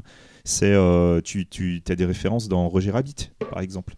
Euh, et, tu as Denis Darko, le fait que ce soit un lapin géant et tout, par exemple, il y a- imaginaire de, de, de- je pense, c'est pas par hasard peut-être non. euh, Bah, euh, c'est possible, ça, j'ai pas ouais, cherché pour C'est un lapin Darko, imaginaire euh, grand. euh, et c'est son pote après, il- c'est Jim Duval. mais-. Non, mais t'as as, vraiment plein plein de films qui, qui ressortent des phrases de Harvey, ou euh, t'as un lapin qui va s'appeler Harvey. T'as des producteurs qui s'appellent enfin, Harvey aussi, quoi. Et il Et avait donc, été euh, nommé euh, pour Harvey, mais il n'a pas eu le il prix. l'a pas eu. Ouais. C'est Parasite qu'il a eu. Merde. Et, oui, donc, euh, même en voilà, 50. mais- non mais du coup voilà, c'est c'est vraiment un film qu'il faut voir euh, et franchement ça va quoi. Un film à- pour pour une fois qu'un film à mater pour la culture, c'est un Ah, truc mais- vraiment Mais supra justement, cool, il t'a- dit qu'il ce que était je content. Franchement, faut y Je suis très content. Et je, dis, Je j'aurais parle pas jamais. pour toi, je parle Ouais. en général. C'est Ouais. parce que d'habitude quand on dit non, faut le voir pour la culture et tout machin, des fois c'est des films qui peuvent être un Pas peu, forcément, euh, tu Et- je pense que ça Mais celui-là, en plus. c'est- euh, il passe tout seul quoi. Et du coup, ton film à toi que tu as choisi, Ah, C'est un métier, hein. elle est, elle est, forte, elle est forte. Mais nous, on n'arriverait pas On à a faire engagé ça, la meilleure pour je- ça, quoi. Y a pas de doute, hein. Faut dire qu'on l'a payé cher aussi. Elle C'est mérite ça. son salaire là, clairement. Vous n'avez pas eu le choix, surtout. Euh, oui, alors en fait, moi, je vais vous le dire euh, tout de suite. Je- J'ai sûrement choisi euh, le film qui sera considéré comme le moins bon de toute la sélection. Mais c'est pas grave, c'est volontaire. C'est très simple. Moi, je, je, je voulais euh, absolument euh, caser le film qui s'appelle L'homme invisible contre la mouche humaine. Euh, voilà, qui est meilleur donc- titre, meilleur titre en tout cas. Ce que Voilà. le film est d'ailleurs. euh, mais qui est en plus littéralement le film. On Voilà, un sketch des inconnus. Ça. le, le Ou film les, est, gui- euh, les guignols, genre euh, machin, Oui, euh, ouais. euh, mach- Ninja Monster contre les âmes araignées, je sais pas quoi et tout, euh, truc de Papa Papa hein, dans les guignols. euh. Donc, euh, L'homme invisible contre la mouche humaine est donc un film de 1957, un film japonais, réalisé par Mitsuo euh, Murayama, euh, que personnellement je ne connaissais pas plus que ça. Il a fait quelques films qui ont un peu marchouillé, mais il n'y a pas eu d'œuvre spécialement qui, qui en ressortait. Pas celle-là en tout cas. Par contre, euh, pour euh, ceux qui, qui- qui aiment un peu le cinéma japonais, euh, c'est en fait le scénariste qui est déjà un peu plus intéressant, donc Hajime Takayawa. Takaiwa, pardon, J'ai failli te reprendre. qui a, euh, qui a, parce que moi j'ai euh, confondu avec un autre du coup. qui a bossé euh, sur la saga euh, Sleepy Eyes of Death ou euh, les Women Gamblers. Ah, Voilà. Donc euh, voilà, ça vous parle déjà un peu tout à plus. fait. Donc en fait, il s'agit sorti en France en Blu-ray récemment euh, dans un coffret, il me semble. Tout à fait. Gamblers, La ça. trilogie est sortie il y a pas longtemps. je- Chez Elephant, je crois, ou Backfilm. je crois que c'est Backfilm. Backfilm. Ouais, je crois que c'est Backfilm qui a, qui a sorti. Euh, et donc en fait, le film est une sorte de hum, parce que je ai parlé de l'homme invisible, j'ai parlé de mouche humaine, mais en réalité, c'est ça part sur un postulat qui est quand même plus proche du mystère de la chambre jaune. Voilà, donc c'est- un melting pot assez étrange. Bon, comme vous vous doutez que je parle d'un film japonais, oui, euh, ça, va être un film très foutraque. L'histoire est très simple. On va suivre l'inspecteur euh, Wakabayashi de la, police de Tokyo qui va essayer de résoudre euh, un meurtre qui a eu lieu dans un endroit clos et euh, qui est en fait euh, un des meurtres d'une euh, grande vague de meurtres tous plus bizarres les uns que les autres, puisque ce sont des meurtres qu'on va considérer comme impossibles, soit du fait que ce sont dans des endroits qui sont inaccessibles, fermés de l'intérieur ou voilà, ou dans des endroits publics, mais où personne n'a rien vu alors qu'il y avait des gens littéralement à côté. Donc euh, très rapidement, euh, l'enquête va, euh, va nous amener à découvrir qu'il y a un, assassin qui utilise une, une technique très particulière qui va lui permettre de rapetissir et de voler en faisant un bruit de mouche, même si on ne saura jamais pourquoi. Et parallèlement à ça, il y a une équipe de scientifiques qui œuvrent sur un rayon qui rend invisible. Toutes ces histoires vont s'entremêler euh, pour arriver à un résultat euh, Qui sera rigolo. L'homme invisible contre la mouche. L'homme invisible contre la mouche humaine.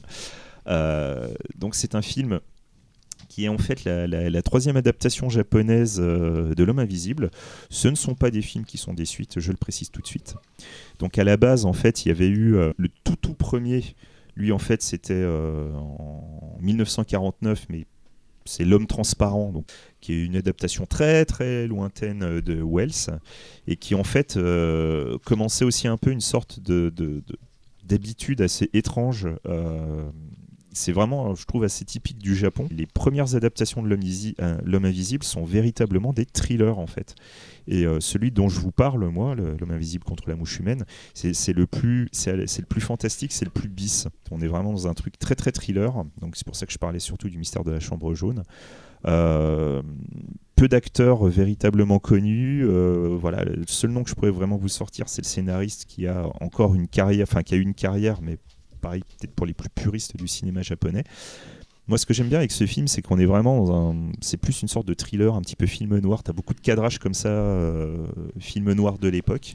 Il y a un petit côté un peu feutré, euh, 50s et tout, que j'aime bien. euh, même si c'est un film qui peut être, autant le dire tout de suite, assez décevant pour son postulat fantastique, car en dehors de l'effet spécial sur le tueur, euh, le côté invisible l'est encore plus derrière. Parce qu'en fait, cette invisibilité, euh, c'est plus en fait une manière euh, quelque part de, pour amener une notion de sacrifice pour essayer de combattre euh, le mal. Donc c'est en, voilà, on est dans une dimension un tout petit peu particulière, mais qu'on retrouve quand même assez souvent dans les, les différentes adaptations qu'on a eues au fur et à mesure des, des décades, où très souvent en fait quand l'homme invisible est un homme invisible gentil, il y a toujours euh, ce côté malédiction derrière qui est rattaché. C'est un truc qui est, euh, qui est automatique. Si vous vous souvenez des, séries, etc., très souvent, c'est, euh, je crois que la dernière série, enfin une des dernières séries en date, celui, lui, il utilisait un- une machine pour arriver à contrôler son pouvoir parce qu'il n'y arrivait pas. La série avec David McCallum, il me semble que lui recherchait un moyen de retrouver son, sa visibilité, mais du coup, il était obligé d'utiliser des masques pour essayer d'avoir un semblant de vie sociale.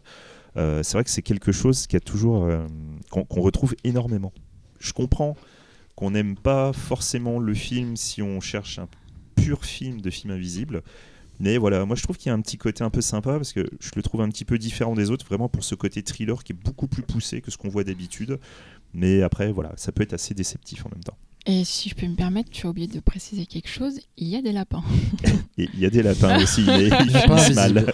Ils finissent mal, mais c'est vrai que le, voilà, le, le chaînon, c'est les lapins. Ah Voilà.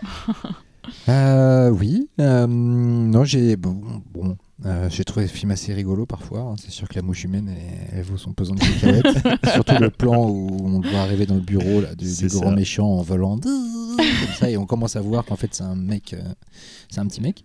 Euh, non, j'ai- je, je- moi les moments où je préfère, c'est vraiment quand on est plus dans le même dans le, le- le film noir, euh, même plus dans le thriller, vraiment dans le film noir tokyoïte. euh, Mm, mm, mm, euh, notamment les scènes de nightclub euh, et tout, euh, qui sont assez sympathiques. euh. Il y a un plan que j'ai trouvé très très beau dans le film, mais vraiment magnifique. C'est le plan où la chanteuse, avant de monter sur scène et de décéder, est allongée, alanguie dans son Ouais. canapé avec. euh, Qui rappelle un certain film d'Almodovar. tout à fait, et avec la mouche humaine qui, qui marche dessus. euh, le plan est Il magnifique. glisse Ouais. sur son ventre. Voilà, ouais. c'est vraiment euh, superbe ce plan-là. Et je me suis dit, putain, si tout le film avait pu être parsemé comme ça de, de fulgurances, ouais. ça aurait été euh, peut-être euh, peut-être assez, assez cool. Malheureusement, c'est le seul plan que je retiens avec celui de la mouche humaine, donc ça fait pas beaucoup. Euh, je- après, j'étais peut-être j'étais peut-être pas dans le bon mood. euh, euh, mais bon, c'est après, ça fait partie de ces, de ces petites.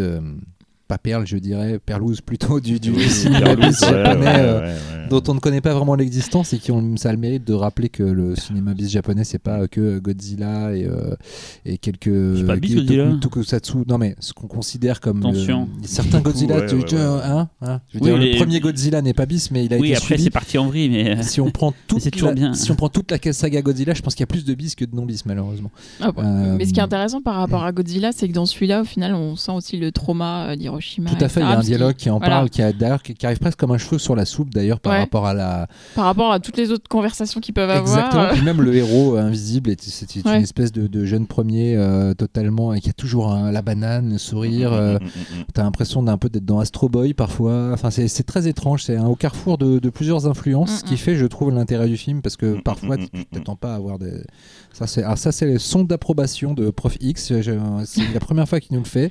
Donc de temps en temps, quand dans le fond vous entendez, C'est c'est qu'il est C'est d'accord. ça, c'est l'approbation. Et, euh, et voilà, ce- c'est c'est une curiosité, mais je je, je me relèverai pas la nuit pour le revoir. Moi, je, je suis d'accord avec le terme de curiosité qu'utilise Laurent, c'est exactement ça. C'est-à-dire que oui, je, déjà, je ne savais pas que ce film existait, mais bon, il y a plein de Comme films dont je Plein de connais gens, pas, je voilà. pense. Et euh, je pense pas que je l'aurais vu de moi-même. Mais voilà, comme euh, tu dis, c'est bien de savoir que ça existe aussi, ce genre de fi- film. Après, c'est clair qu'il y a un rythme particulier. Alors, tu parlais d'Harvey, euh, Cyril, ça, mais ouais. celui-là, je le trouve quand même plus difficile Oui. à suivre. J'ai un peu lutté. Quoi. Ouais, donc, euh, mais voilà, après. Et j'avoue ne pas avoir tout compris. Ah, oui, Voilà. non, mais c'est- pas très grave. Mais ça, a surtout aussi le mérite de montrer que le mythe de la main invisible a, a pénétré des strates culturelles Ouais. dont Tout n'avions fait, pas tout le. fait, tout fait. un mélange entre Getting on avait- et avec- Ega en fait. Le Voilà, film. avec Xavier, on avait envie aussi de vous parler d'un film indien qui s'appelle euh, Mister India, euh, Tout à fait. devant des problèmes d'emploi du temps liés, au, liés aux durées parfois conséquentes Bah, de trois certains heures, films quoi. indiens, dont celui-ci, nous n'avons pas pu. Mais, euh, mais voilà, euh, c'est vrai que la main invisible, finalement, c'est pas une on va dire, il n'y a, il y a pas une pléthore de productions euh, Mhm, sur le mhm. sujet, mais en revanche, on en trouve un peu partout.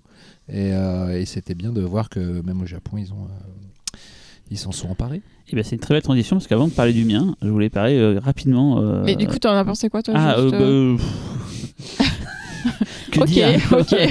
noté, Que c'est dire de noté. plus Moi, petit, petit détail, c'est que Je voulais enchaîner. Ki- Kitano a fait un petit hommage au film Oui, dans Getting Annie. C'est ce que je ouais. dis, c'est un mélange de. Getting Annie et de Voilà. Eiga en Ouais. fait. euh, Parce que dans Getting Annie, il se transforme en mouche, euh, Ah. en pas petite, mais en mouche euh, attirée par un gros tas de merde. Quoi. Voilà. Donc, je disais, c'est une belle transition par rapport à ce que disait Laurent, c'est qu'avant d'attaquer euh, mon truc, je voulais juste faire un tout petit clin d'œil sur un film qu'on avait passé au pif il y a 3 ans, qui s'appelait euh, The Unseen, de Geoffrey Knapp, qui est un film canadien, on parle aussi des différents pays qui Mm, mm. font des... Qui a un titre français, qui Ouais. est sorti en VOD il n'y a pas longtemps. C'est je- Invisible. Invisible, je crois. Voilà. C'est pas mal comme titre, finalement. Ouais, ouais, ils, sont, ils sont pas trop chier. pas trop chier, mais, mais voilà, c'est pour dire que c'est ça que c'est un, c'est un- quand on l'avait, on l'avait vu celui-là, une des raisons pour lesquelles c'est pas un film parfait. hein. Je sais que les gens ont, ont pas forcément trop kiffé, mais je l'aime bien euh, pour plein de raisons et je trouve qu'il a plein de défauts.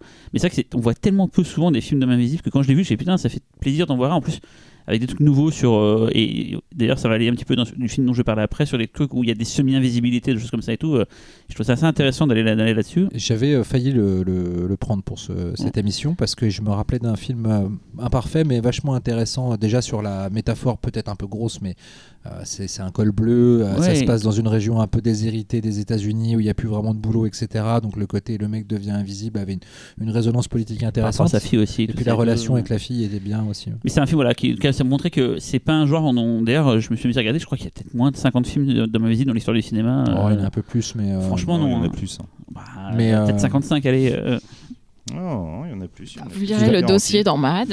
euh, non on les a pas tous euh, on, on les a pas tous traités. franchement, c'est pas un genre qui. Après, si tu comptes des films où il y a un homme invisible, genre euh, La Ligue des Gentlemen Extraordinaires par exemple, et Oui, tout, oui. peut-être qu'il y en a un peu plus, mais non mais après c'est le le, le euh, truc c'est que thématiquement c'est bah, pour le cinéma, c'est chaud en fait. Bah, déjà- pas quoi. Harry filmer, Potter, filmer l'invisible, c'est euh, c'est un défi en soi. euh, premièrement, deuxièmement, euh, thématiquement, euh, tu plaques pas n'im- n'importe quelle histoire. euh, c'est pas comme les vampires où tu peux foutre les vampires à toutes les sauces. euh, Mm, mm, mm.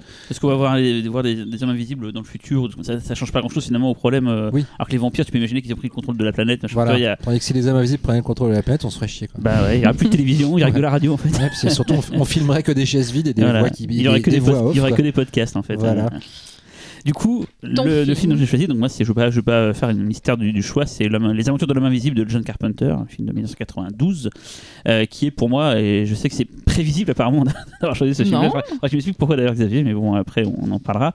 Euh, mais c'est un film ouais, que j'adore et que je, je sais même s'il est considéré comme mineur dans la filmographie de Carpenter, c'est un film que j'aime beaucoup. Peut-être parce que c'est peut-être un des premiers que j'ai pu voir à l'époque, euh, gamin, euh, 92, je crois j'avais ouais, j'avais 12 piges et je l'ai vu, je crois, euh, pas en salle, mais sur Canal et tout. C'est un de mes premiers, un de mes premiers Carpenter, donc forcément j'ai une petite euh, côté Madeleine de Proust. Euh, je vais vous faire le résumé assez long du film. Euh, à la suite d'un accident au laboratoire de recherche magnoscopique où il travaille, Nick Calloway devient invisible et se retrouve poursuivi par la CIA. Voilà, ça c'est le. C'est le résumé du film, j'ai bien résumé, hein. je pense que là je me suis pas trompé, il n'y a pas de, pas de Tu, vision tu l'as chopé sur le victorienne. net aussi celui-là? Euh, ouais, mais j'ai mélangé deux trucs parce qu'ils étaient un peu trop longs. J'en ai mélangé deux pour. Parce qu'ils parlaient pas à la fin. Bref, je voulais pas raconter mes histoires. Euh, c'est l'adaptation d'un bouquin, euh, Memoir of an, Invis- of an Invisible Man de H. F. Saint, un bouquin de 1987. Donc c'est un bouquin assez récent. Donc euh, l'adaptation a eu lieu 5 ans après. Euh, j'ai lu deux trois avis d'ailleurs sur le, le- le livre et la comparaison livre-film. Peut-être que vous avez dû, as dû lire le, lire le bouquin, toi qui as quasiment tout Pas lu. du tout. euh, Ah non, ah, tiens, pour une fois. Bah, désolé. Apparemment, le bouquin met davantage l'accent sur le désespoir du héros, il y a moins d'humour, euh, il part dans des directions totalement différentes. Par exemple, le personnage, euh, euh, grâce à son invisibilité, ben, va faire fortune à Wall Street, par exemple. C'est le truc qu'il n'y a, pas du tout dans, le, film. Il faut savoir, donc, c'est un film qui a été initié par son acteur principal, Chevy Chase. Alors Chevy Chase était un peu la star du Saturday Night Live à, l'époque, surtout connu aux États-Unis, beaucoup moins en France. Euh, on lui doit des films, euh, c'était un peu la star des, des premiers films, on va dire du de les Saturday Night Live comme les National Lampoon, donc il y a Le Golf en folie, Bonjour les vacances, euh, c'est l'acteur principal de Fletch. Euh, c'est vrai qu'il a, il a utilisé justement ce, ce projet de l'homme invisible pour essayer de s'écarter un peu de sa, de sa vague euh, humoristique, ce qui fait d'ailleurs qui a beaucoup plombé le film, on va y venir après. Et c'est vrai qu'il a eu une période un peu de, de vache maigre. Il est revenu un peu en état de grâce il y a quelques années grâce à la série télé Community où il avait un rôle complètement fou dedans. Quoi. Mais Et il est reparti en couille aussi à cause de Community parce que il est, apparemment son comportement sur le plateau était assez, euh, assez compliqué. Bah, c'est ce qui s'est passé d'ailleurs sur le, sur, le, sur le film. Avant d'en parler, je vais ici parler des autres acteurs. Euh, de Daryl Hannah, euh, sublime Ah. Daryl Hannah, qu'on a, découvert dans Fury de De Palma, qu'on a vu plus tard dans Blade Runner, dans Splash. C'est une actrice euh, de son époque, j'ai envie de dire, euh, qui est un non, mais dans le sens de Véronique, dans le sens où on la voit beaucoup moins maintenant, mais c'est que c'était, c'était une incontournable elle est dans les années J'adore, 80-90. Mais ouais, on la voit beaucoup moins euh, ces derniers temps. Mais voilà, c'était une, une très belle actrice et hyper intéressante voilà, et tout quoi. Et dedans Sam Neill, et c'est pas un hasard euh, qui est Sam Neill. euh, Enfin, c'est un hasard, mais ça va. Il y a une rencontre qui s'est faite. J'en, parlerai aussi après euh, entre Carpenter et Sam Neill, qui a donné d'ailleurs l'autre film derrière. euh, L'antre de la folie, pour ne pas, le- pas le nommer. Euh, Sam Neill, euh, qu'on a vu dans Possession, dans Jurassic Park, dans euh, je sais pas combien de films. le son euh, piano. son piano, d'ailleurs, ouais, euh, The Dish aussi, je crois, il joue dedans. C'est un acteur voilà, qu'on a vu dans plein plein de films et que personnellement j'adore. Euh, voilà quoi. Donc, c'est une commande à la base de Chevy. Event Horizon. Event Horizon, c'est vrai, putain. euh, le seul bon film de euh, Paul W. Non, pas W, Paul H. Anderson. euh, w. Anderson? Oui, c'est le W, lui. Il faut jamais confondre avec Magnolia. W, ouais. ouais. Donc c'est une commande de euh, et il y a eu conflit. Donc Carpenter, faut savoir qu'à l'époque, il venait de sortir donc de Los Angeles, Invasion de Los Angeles. Et il n'avait pas fait de film de studio depuis euh, Jack Burton dans les griffes du mandarin où ça s'était très très très mal placé avec la Fox. Et là, c'est un nouveau film de studio, c'est Warner. Et du coup, il a un peu moins les coups des franches. Et ça, il le sait dès le départ. Il sait que ça va être un, plus ou moins des prérogatives, mais ça va pas laisser. euh, euh, ça va laisser comme des, des séquelles. J'ai d'ailleurs récupéré des interviews d'époque pour qu'on puisse avoir un peu son état d'esprit. Euh, donc déjà embrouille avec euh, qui impose beaucoup trop de choses. Euh, par exemple, le recours d'avoir une voix off, ce qui n'est pas un truc habituel chez Carpenter, mais là du coup il y en a quand même beaucoup dans le film. C'est souvent un des reproches qu'on fait d'ailleurs au film, et je vous vois opiner du chef, donc je pense que c'est un truc qui, a dû vous saouler. Euh, du coup, euh, Carpenter a assu- assuré le minimum de la promotion. C'est une des rares fois d'ailleurs où il a pas signé la BO. C'est Charlie Walker qui la signe, qui d'ailleurs refera celle plus tard de Los Angeles 2013, un autre film sur lequel euh, Carpenter a un peu galéré. Euh, donc la rencontre avec euh, Sam Neill, comme je l'ai dit, le film n'a pas très très bien réussi aux États-Unis. Euh, il a fait 15 millions de dollars de recettes pour 40 euh, de budget, ce qui est quand même, ça fait un peu mal. Et souvent, ce genre de truc aux États-Unis, c'est radical. D'ailleurs, tu refais plus de films à, part dans les circuits indés, mais en tout cas dans les studios, quoi. Pourtant, le film était quand même doté d'un budget confortable. Euh, il on voit à l'écran, on va en parler après. Les effets spéciaux, il y a quand même pas mal quand même. Carpenter dit que c'est l'histoire d'un film d'un marginal qui, en devenant invisible, doit renoncer à sa vie, enfin à la vie. Et c'est assez rigolo parce que dans le film, tu as, Sam Neill qui dit à propos de- du, du personnage de Chevy Chase, il était déjà transparent avant d'être- invisible. Ce qui est déjà, Mmh, euh, on dit ouais. beaucoup sur le, sur, sur le film, quoi, sur ces gens-là. Et c'est un peu ce que tu disais tout à l'heure aussi. C'est ces gens qui disparaissent euh, via l'invisibilité, cette sorte, sorte de métaphore, on va dire, sur le. Voilà. Euh, que dire Il avait une première fin qui était différente. L'homme invisible devait avoir une, une, une enfant avec euh, Alice Monroe, donc euh, la, la- la Diana, mais euh, ça donnait un enfant invisible. Et Warner a pas trop kiffé ça parce que ça faisait un peu euh, c'est marrant parce que c'était déjà dans. Je crois que c'est déjà dans La Femme Invisible. Ah bah, tu si vois, c'est dans La Femme mais c'était Invisible. pas- tu, tu pas la déjà Warner, ouais. Et du du- coup, du euh, il s'est passé quoi euh, concrètement entre eux là? Pourquoi ça a matché entre eux? Ben justement, donc déjà, euh, ce qu'il dit Carpenter, je vais vous dire, expliquer, je vais vous lire exactement ce que Carpenter a dit. Euh, Alors, je savais pas parfaitement ce qu'il, euh, ce que j'étais en train de réaliser, enfin, ce que j'avais accepté en, en- en acceptant de, enfin, en- de ce que ce qu'il en est en acceptant de réaliser le film pour eux. Donc je ne vais pas me plaindre, hein, il n'allait pas à se plaindre. Néanmoins, on aurait quand même pu exploiter en salle une version du film un peu, un peu plus audacieuse, c'est ce qu'il regrette. Comme c'est un film onéreux produit par un grand studio, il a souffert de ce, dont souffrent les nombreux films de studio, c'est les projections test, qui donc euh, jouent la vie d'un film en disant bah ça, le public a pas aimé, vous virez machin et tout. Mhm. Et souvent, ça fait des films très uniformes et un- avec un peu moins d'aspérité, quoi. Il dit on m'engage pour ma vision, mais quand elle est édulcorée, c'est plus vraiment mon film. D'ailleurs, mon nom n'apparaît n'apparaît pas au-dessus du titre. C'est pas un film de Carpenter ou un John Carpenter présente. Donc il dit ce n'est pas mon film. Qu'à l'époque, apparemment, il était assez dégoûté. Il a Mhm. refusé d'en, d'en faire la promo et tout. Il dit maintenant qu'avec le recul, le film n'est pas aussi mauvais qu'il pensait à l'époque. Il dit que c'est une belle tentative, mais c'est un échec au final. Euh, c'est un projet que je voulais faire avec un comédien avec lequel je ne voulais travailler. Je me suis dit que je passerais un bon moment, mais ça n'a pas été le cas. S'est tellement mal passé que pour la première fois de ma vie, je me suis dit, je dois peut-être arrêter et ne plus faire de film plutôt que faire ça, quoi. Vraiment, il a eu les boules, quoi. Euh, il a dit, on a essayé de ménager la chair et le chou, ça n'a pas marché, mais alors pas du tout. C'est Chevy Chase qui, qui était la star, c'est lui qui a pris, euh, voilà, il- comme c'était Chevy Chase qui, avait, qui, qui a, qui a un peu proposé tout ça, il a pris la responsabilité du, de l'échec du film. Euh, il dit Carpenter que c'est une preuve de courage et il dit à la fin, ça c'est rigolo, euh, il continue d'ailleurs m'envoyer des cartes de vœux tous les ans. Donc comme quoi ils ne sont pas envoyés plus que ça quoi. Donc voilà, c'est vrai que c'est un film malade, euh, mais voilà, j'ai parlé un peu de la jeunesse, mais non, je expliquer pourquoi moi j'ai choisi ce film, pourquoi je l'aime. Déjà parce que voilà, ce que je disais tout à l'heure, le coup du chewing-gum, t'avais totalement raison. mais là, on les voit, ces putains d'effets de, de, de moitié, euh, moitié homme. Ce sera encore plus plus tard dans le film que dont va parler euh, Laurent, mais il y, a- il y a tout ce que j'aime dans, dans, dans, ce- dans ce- le cinéma fantastique, c'est euh, de voir l'impossible, voir l'invisible. Euh, je parlais tout à l'heure de, de- à moitié visible, le coup du bâtiment là qui devient, euh, où il y a l'expérience scientifique, où il devient à moitié visible, à moitié invisible, mais c'est des images que j'aime voir au cinéma, où je me dis putain c'est cool de ce, ce médium-là, il est génial parce qu'il me permet de voir des choses qu'on peut pas voir. Après, il y a des trucs too much quand il court sur la plage avec les, les bracelets de force, mais je sais pas, j'aime bien ce film-là. C'est vrai que le film, quand tu réfléchis, il raconte pas grand chose en fait. C'est ça euh, son grand défaut, c'est que finalement, il est invisible, bon, bah, il va se cacher, et puis il y a des gens qui arrivent. Enfin, tu vois, c'est. Filet amoureux. Ouais. En fait, il y a une incompatibilité dans le projet, entre le projet de base qui est de montrer un mec qui est, qui est déjà invisible euh, parce qu'il ne représente rien dans la société, parce qu'il est totalement inutile, c'est un parasite, et qui devient effectivement invisible. Euh, mais en fait, c'est parce qu'il devient invisible qu'il comprend qu'il a besoin de remplir euh, son, enfin de, de, de, de- de ne plus être le parasite qu'il était. euh, et c'est ça qui est C'est intéressant. pas un sale type, c'est juste un mec transparent. Voilà, c'est un mec transparent, mais c'est c'est en ça qu'en fait, moi, je, je trouve que. D'ailleurs, c'est un peu le même. moi, je, je- je trouve que nos- les films qu'on a choisis, je pense que vous commencez à hein. comprendre le mien, euh, quel va être le mien, sont assez proches parce qu'ils ont souffert, je trouve, d'un même procès d'intention par rapport à l'identité de leur réalisateur et qu'on leur reproche d'être des films mineurs parce que vont peut-être pas au-delà de, de- de- d'une idée de base. Mais euh, alors, euh, euh, nos deux réalisateurs sont aussi des gens qui ont fait des films d'entertainment Mm. et, le tien remplit très bien sa fonction. Il, est puis pas, la- pas transgressif le bien. Ce qu'on attend de Carpenter, c'est Ouais. une transgression. Et là, effectivement, c'est très flat, très, très, très, très mou finalement. Mais ça m'a jamais. Peut-être parce que quand je l'ai vu à l'époque, j'avais pas forcément vu d'autres films de Carpenter, donc j'avais pas forcément idée de, de ce qu'il avait fait avant ou autre et tout. Donc ça m'a pas spécialement choqué plus que ça.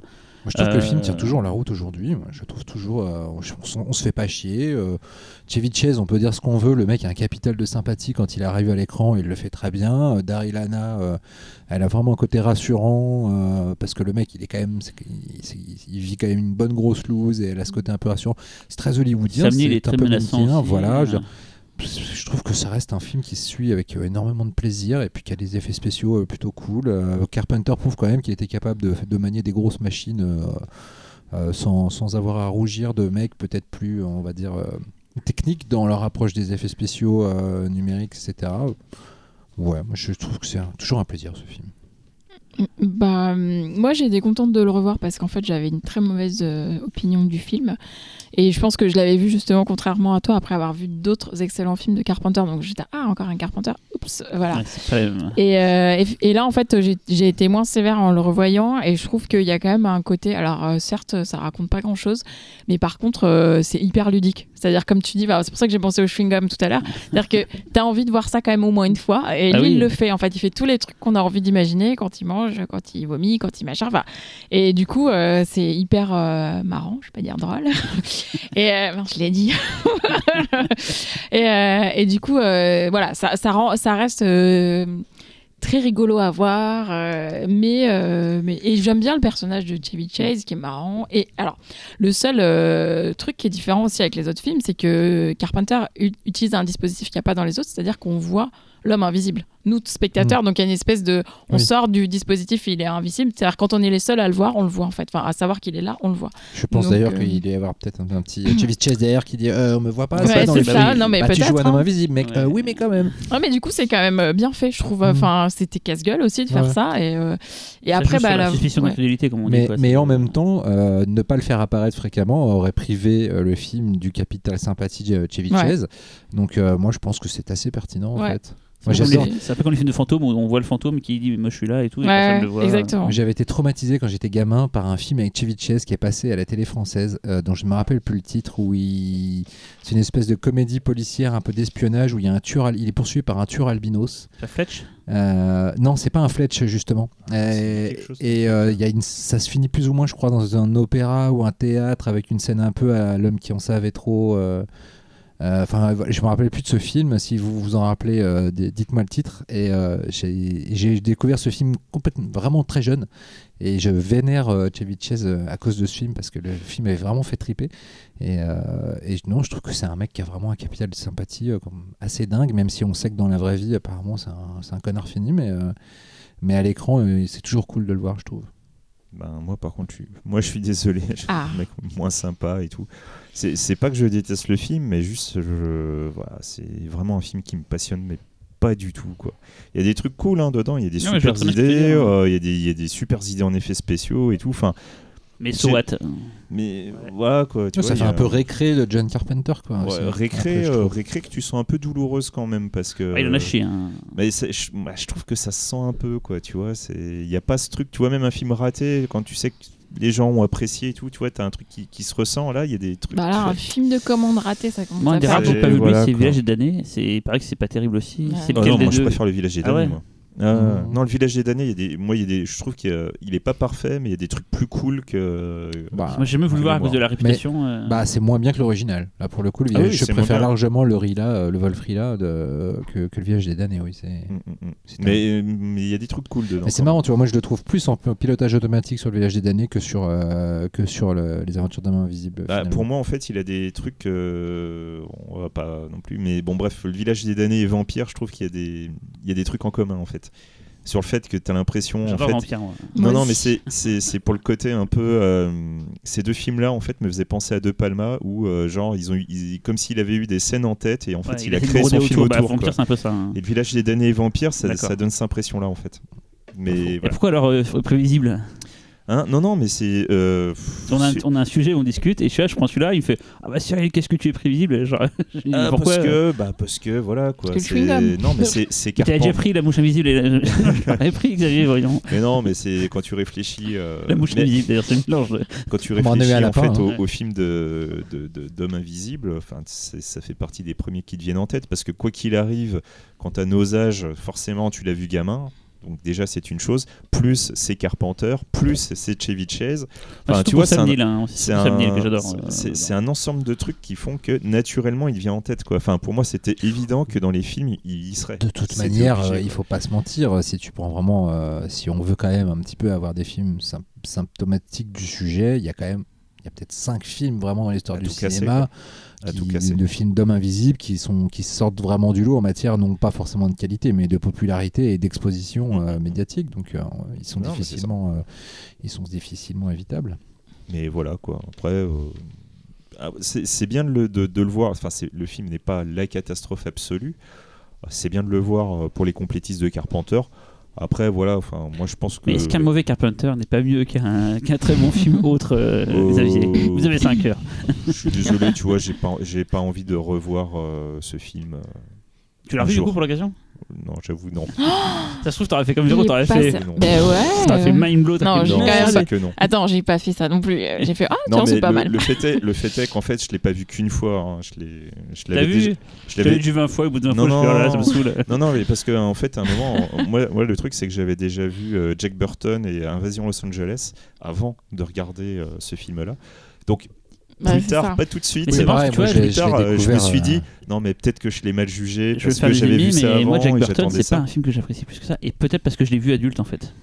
Ah, peut-être. Mm. Ah, mais moi, j'étais fou, hein, moi, Jack Burton. Bah, je pense que Jack Burton, tu vois ça gamin, t'as tout pour plaire. Mais moi, si ouais. adulte, j'ai fait ouais. Je me souviens encore où j'étais quand je l'ai vu. hein, je te jure, ce truc-là. Non, c'est vrai, avant j'avais déjà vu, euh, je pense que j'avais déjà vu Halloween, j'avais du New York 97, c'est le premier que j'ai vu quand j'étais gosse. On n'a pas tant de différence que ça pourtant en âge, Laurent. Tu dois avoir 3 ans plus que moi. En fait, des fois, ça joue quand même 3 ans. euh. Euh, ouais, mais après, ouais, mais après ça dépend dans l'ordre dans lequel tu découvres Je certains pense, je cinéastes. pense quoi. que c'était pas. J'ai dit que c'était premier, c'était pas forcément le tout premier, mais globalement, ça doit être dans les premiers que j'ai vu quoi. Moi j'avais vu Prince des Ténèbres avant, j'avais enfin, Ah oui, quand vu même. Pas mal, euh, The Thing. Mais voilà, enfin, du coup, après, euh, voilà, moi, je l'avais revu en me disant, bon, peut-être que j'ai été influencé euh, parce que j'avais vu avant, peut-être les attentes. Je l'ai revu, et je- voilà, je, me suis dit, bon, voilà, je l'ai revu, j'ai pas envie de le revoir. euh, voilà, il y a des trucs cool dedans, mais c'est tout, quoi.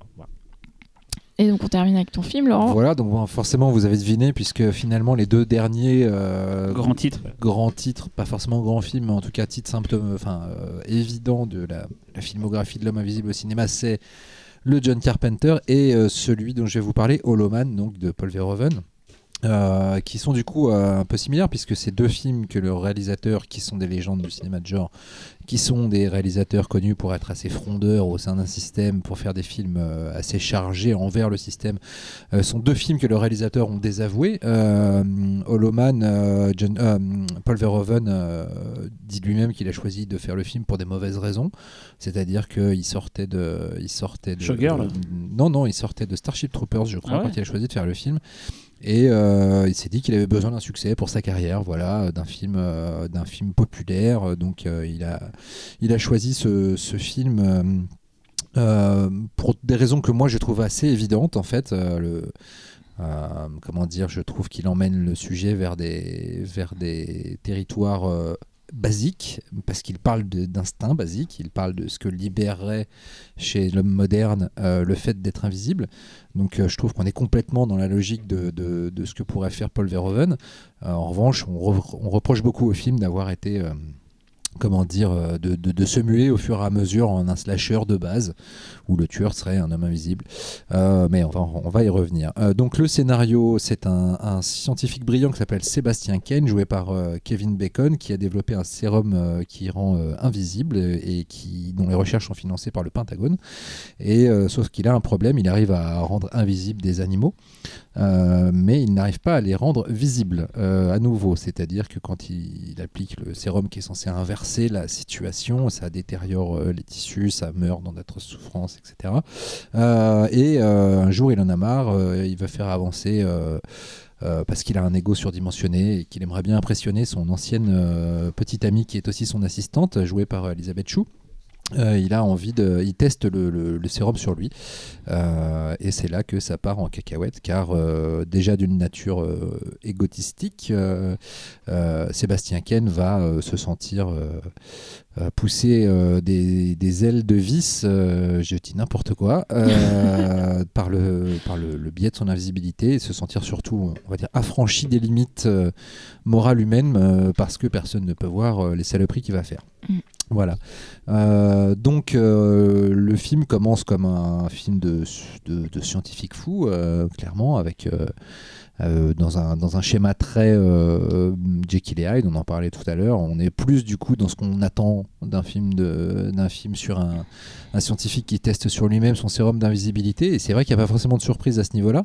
Euh, si ce n'est que la surprise, c'est euh, peut-être le fait que bah, à partir de ce moment, Kevin Bacon va devenir un gros obsédé du cul qui va vouloir baiser tout ce qui passe ou tripoter tout ce qui passe à partir du moment où il est invisible. D'ailleurs, c'est pas le seul. Il déjà un peu avant quand même. Ouais, et, et il l'était déjà. Ouais. Ça décuple ça chez lui, mais ce qui est intéressant en fait, c'est que euh, Kevin Bacon n'est pas le seul personnage à être un obsédé du cul. Euh, et euh, moi, c'est ce que je trouve assez fascinant dans ce budget à 100 millions de dollars, ce qui était quand même assez énorme, dont la moitié du budget est parti dans les effets spéciaux. On va en parler des effets spéciaux. C'est que c'est un film qui parle de gens obsédés du cul.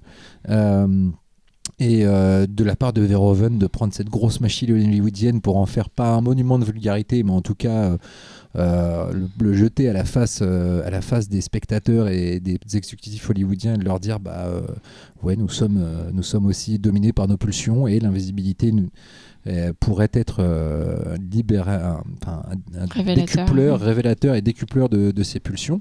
Euh, moi, je trouve ça assez couillu de la part de, de Verhoeven. Donc, c'est pour ça que j'ai toujours du mal à comprendre pourquoi on trouve ce film vachement mineur dans sa carrière. Déjà parce qu'en exécution cinématographique, c'est quand même assez habile, euh, voire plus, même assez brillant parfois. Euh, les effets spéciaux sont complètement hallucinants. Euh, ILM, on a, a pris en charge une grande partie et à part maintenant c'est un tout petit peu vieilli peut-être sur le, le, les premiers effets spéciaux d'invisibilité qu'on voit sur le singe notamment toute cette scène qui est impressionnante dans le concept mais qui a peut-être un peu vieilli dans le rendu alors par contre dès qu'on est juste sur Kevin Bacon transformé là c'est génial déjà parce qu'ils ont eu accès donc à cette technologie maintenant qui est, qui est très connue, qui est de, de faire deux passes de caméra pilotées par ordinateur, ce qui permet d'avoir une première passe avec Kevin Bacon déguisé euh, avec une tenue verte ou noire ou selon la scène où il pouvait ressortir avec le plus de contraste, et une deuxième passe sans comédien. Du coup, on a les informations qui auraient normalement été derrière le comédien et on peut les réintégrer dans l'image en mélangeant les deux images. Et ce qui fait que euh, on a des effets complètement euh, dingues de, de, d'un drap porté par Kevin Bacon et puis en fait, bah, l'illusion est totale. Il traverse de la fumée ou de l'eau de la, de la peinture sur lui. L'illusion est totale tout le temps. C'est notamment une scène de meurtre dans une, piscine qui est vraiment bluffante. Donc euh, à ce niveau-là, c'est vraiment, je trouve, l'illustration la, plus convaincante qu'on ait jamais vue d'un d'un homme invisible à l'écran. Euh, et puis, euh, et puis après, il y a les on va dire les extrémités que le film atteint. D'ailleurs, il y a deux versions du film. Il y a la version sale qu'on connaît, il y a le director's cut. Donc, je vraiment essayer de voir le director's cut qui est sorti en vidéo après parce que euh, c'est là où, en, fait, il y a une scène pivot dans le film qui est une scène de viol où Kevin Bacon, à un moment donné, se, euh, arrive à s'échapper du, du laboratoire et retourne chez lui et euh, revoit par la fenêtre sa voisine euh, sur laquelle il fantasmait déjà un petit peu. Et là, il se dit bon bah je suis invisible, je vais y aller. Bon, alors c'est Rona Mitra, euh, voilà, forcément il est tenté, le pauvre. et la scène est vraiment dégueulasse. elle est vraiment insoutenable. Et en fait, les studios justement, on dit en fait on peut pas, nous on trouve qu'on peut pas se permettre de mettre cette scène en plein milieu du film parce que à ce moment-là, les spectateurs sont encore du côté du personnage de Kevin Bacon. Il, il, partage plutôt son, son, sa souffrance d'être invisible. Euh, alors déjà, moi je trouve que quand même les gens ont de la merde dans les yeux, c'est un connard dès le début Ouais, du film, donc déjà je trouve ça complètement incompréhensible. Et puis surtout, être un connard sans être un violeur. c'est vrai, mais ce que je veux dire, c'est que on- moi je trouve ça déjà dingue. On, on sent que le mec est déjà borderline Ouais. depuis le début. Et euh, cette scène, en fait, elle est complètement euh, indispensable. On- la cruauté de cette scène est complètement indispensable pour, euh, pour justement pour servir le propos du film et pour après appuyer le fait que la deuxième partie, le mec devient un putain de monstre. Et on voit quoi du coup? Parce que Moi j'ai jamais vu la director cut. Bah, fait, dans euh, Director's Cut, on voit plus. Le, la- dans la version sale, on comprend qu'il va agresser la voisine et je crois qu'on voit peut-être le début il de rentre dans la chambre, mais c'est Mais tout, là, quoi. dans- non, mais là, on le voit la violer. Enfin, on, on voit, euh, on voit le viol, quoi. Et puis elle reste prostrée. Et puis on voit quand elle, euh, la caméra re- recule et on comprend que c'est le point de vue de Kevin Bacon Ouais. qui sort de, de sur elle et puis qui, qui s'éloigne du lit. euh. Et en fait, ce qui est terrible avec cette scène, c'est que elle est, elle est horrible, comme tu dis, et en même temps, elle, euh, enfin, je pense que c'est le côté Verhoeven, c'est qu'elle nous met nous spectateurs très mal Bien à l'aise parce qu'elle va chercher notre côté voyeuriste Mhm. de spectateurs invisibles qui profitons aussi de la scène parce qu'elle est très belle Bah, et que voilà. Mitra, mais Et le- du coup, euh, du ça film, nous met ouais, vraiment très mal à l'aise. Et finalement, j'ai- jugeais assez mal cette scène. Et en la revoyant, je me suis dit, elle est vraiment horrible. Elle est clairement Mm. horrible. Et elle est tellement horrible que c'est fait exprès. Et Ouais. c'est aussi pour nous parler à nous à ce moment-là. oui, parce qu'il n'y a, il y a, au- il y a aucun doute dans cette scène dans le fait que ce qu'elle vit est purement traumatisant. Mm, mm.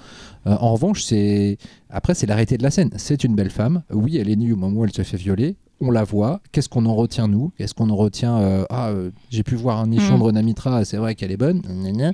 Ou est-ce qu'on en retient sa ça. souffrance Voilà. Et donc du coup, il y a vraiment, je trouve un un positionnement moral à avoir dans Mm. cette scène comme dans d'autres d'ailleurs une scène où il commence euh, je crois qu'elle a aussi raccourci dans la version sale où une de ses une des assistantes qui est la vétérinaire qui s'occupe des animaux sur lesquels euh, sont, les tests ont été faits qui est endormie et il commence à ouvrir son chemisier Mhm. et puis à la tripoter etc Euh, donc voilà ça mais en même temps ce n'est pas une condamnation non plus de, de- Non, de- non. du sexe parce que on a le personnage d'Elisabeth Chou qui est qui était en couple avant avec euh, le personnage Kevin Bacon et qui est maintenant en, couple avec un autre scientifique du film joué par Josh Brolin, un Josh Brolin pré pré pré Thanos qui, qui n'a peut-être pas le charisme qu'il a aujourd'hui dans le film peut-être mais euh, et, euh, et eux aussi c'est simple quand ils sont pas dans le laboratoire ils passent leur temps à baiser euh, à parler de cul etc donc Ah, mais Voilà. c'est mignon, euh, je trouve. mais, mais eux c'est Ouais. mignon Et- mais en même temps qu'il la c'est- viole pas, Ouais, finalement. ça tient à rien des fois. hein. voilà. et, et, voilà, je trouve ça intéressant. euh, pour, enfin, Verhoeven a toujours dit qu'on était des êtres de chair. Sa filmographie ne parle que de ça. Il a quand même écrit une, une, fi- une- une biographie de Jésus et quand on, il a voulu euh, l'adapter au cinéma, on lui a dit euh, mais ça va ressembler à quoi? Il a dit bah je montrerai que Jésus c'est un mec comme tout le monde, il chiait. Euh, voilà, ça résume bien, je trouve, la philosophie de Paul Verhoeven. Et euh, je trouve que Holoman, euh, du coup, sur le thème de l'invisibilité, c'est le film qui va le plus loin dans le malaise, enfin le plus loin de ce que j'ai pu voir, dans le malaise psychologique que, peut, que peut susciter cette, cette capacité qui peut émerveiller d'une certaine façon, mais qui, euh, dans dans d'autres euh, dans d'autres utilités, pourrait, euh, dé- on va dire, déboucher sur quelque chose d'assez malaisant, voire dégueulasse. Et euh, voilà, Kevin Bacon est génial. Euh, en plus, il a quand même une implication physique de tous les instants, puisqu'il était là euh, même quand euh, il n'est pas là. Euh, et euh, il est souvent à poil d'ailleurs. Je pense que Il est moins beau gosse que dans Hypnose. c'est vrai, c'est vrai. Euh, et puis euh, aussi, je trouve qu'il y a un personnage féminin génial, Elisabeth Ah ouais, Chou. mais elle est Euh, géniale.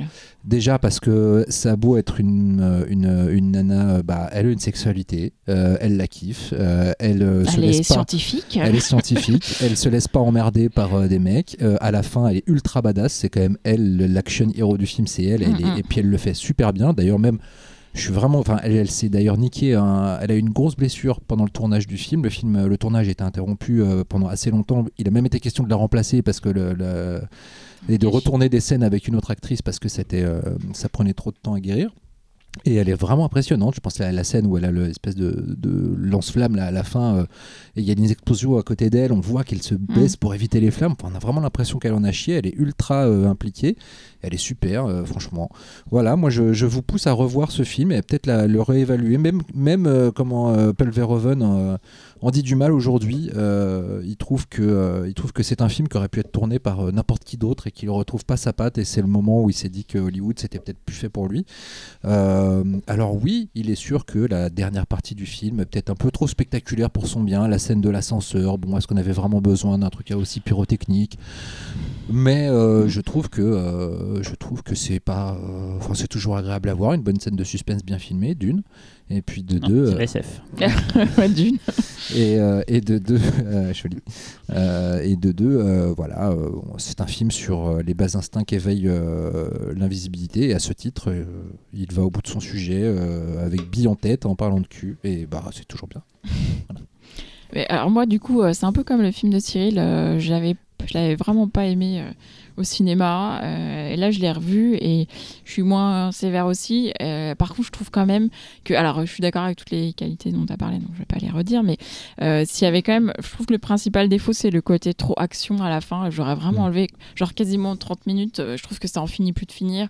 Et toute cette partie où Bah, il, il revient, c'est Michael Myers, quoi, il est. Mm. intuable. Enfin ça me fatigue en fait parce que ça, ça sort euh, et c'est là où je pense que Verhoeven peut-être assume moins le film parce que comme tu le dis il y a plein Mm. de trucs et tout le début avec les expériences et tout c'est hyper intéressant mais alors cette fin euh, actionneur là c'est pas C'est possible surtout moi la scène de l'ascenseur et la Ouais. façon dont il meurt en fait. Je, je- moi, je- c'est marrant parce que euh, je me rappelais pas de la fin du film et j'étais persuadé qu'ils allaient lui mettre le, le sérum pour le faire revenir en sachant qu'il est instable.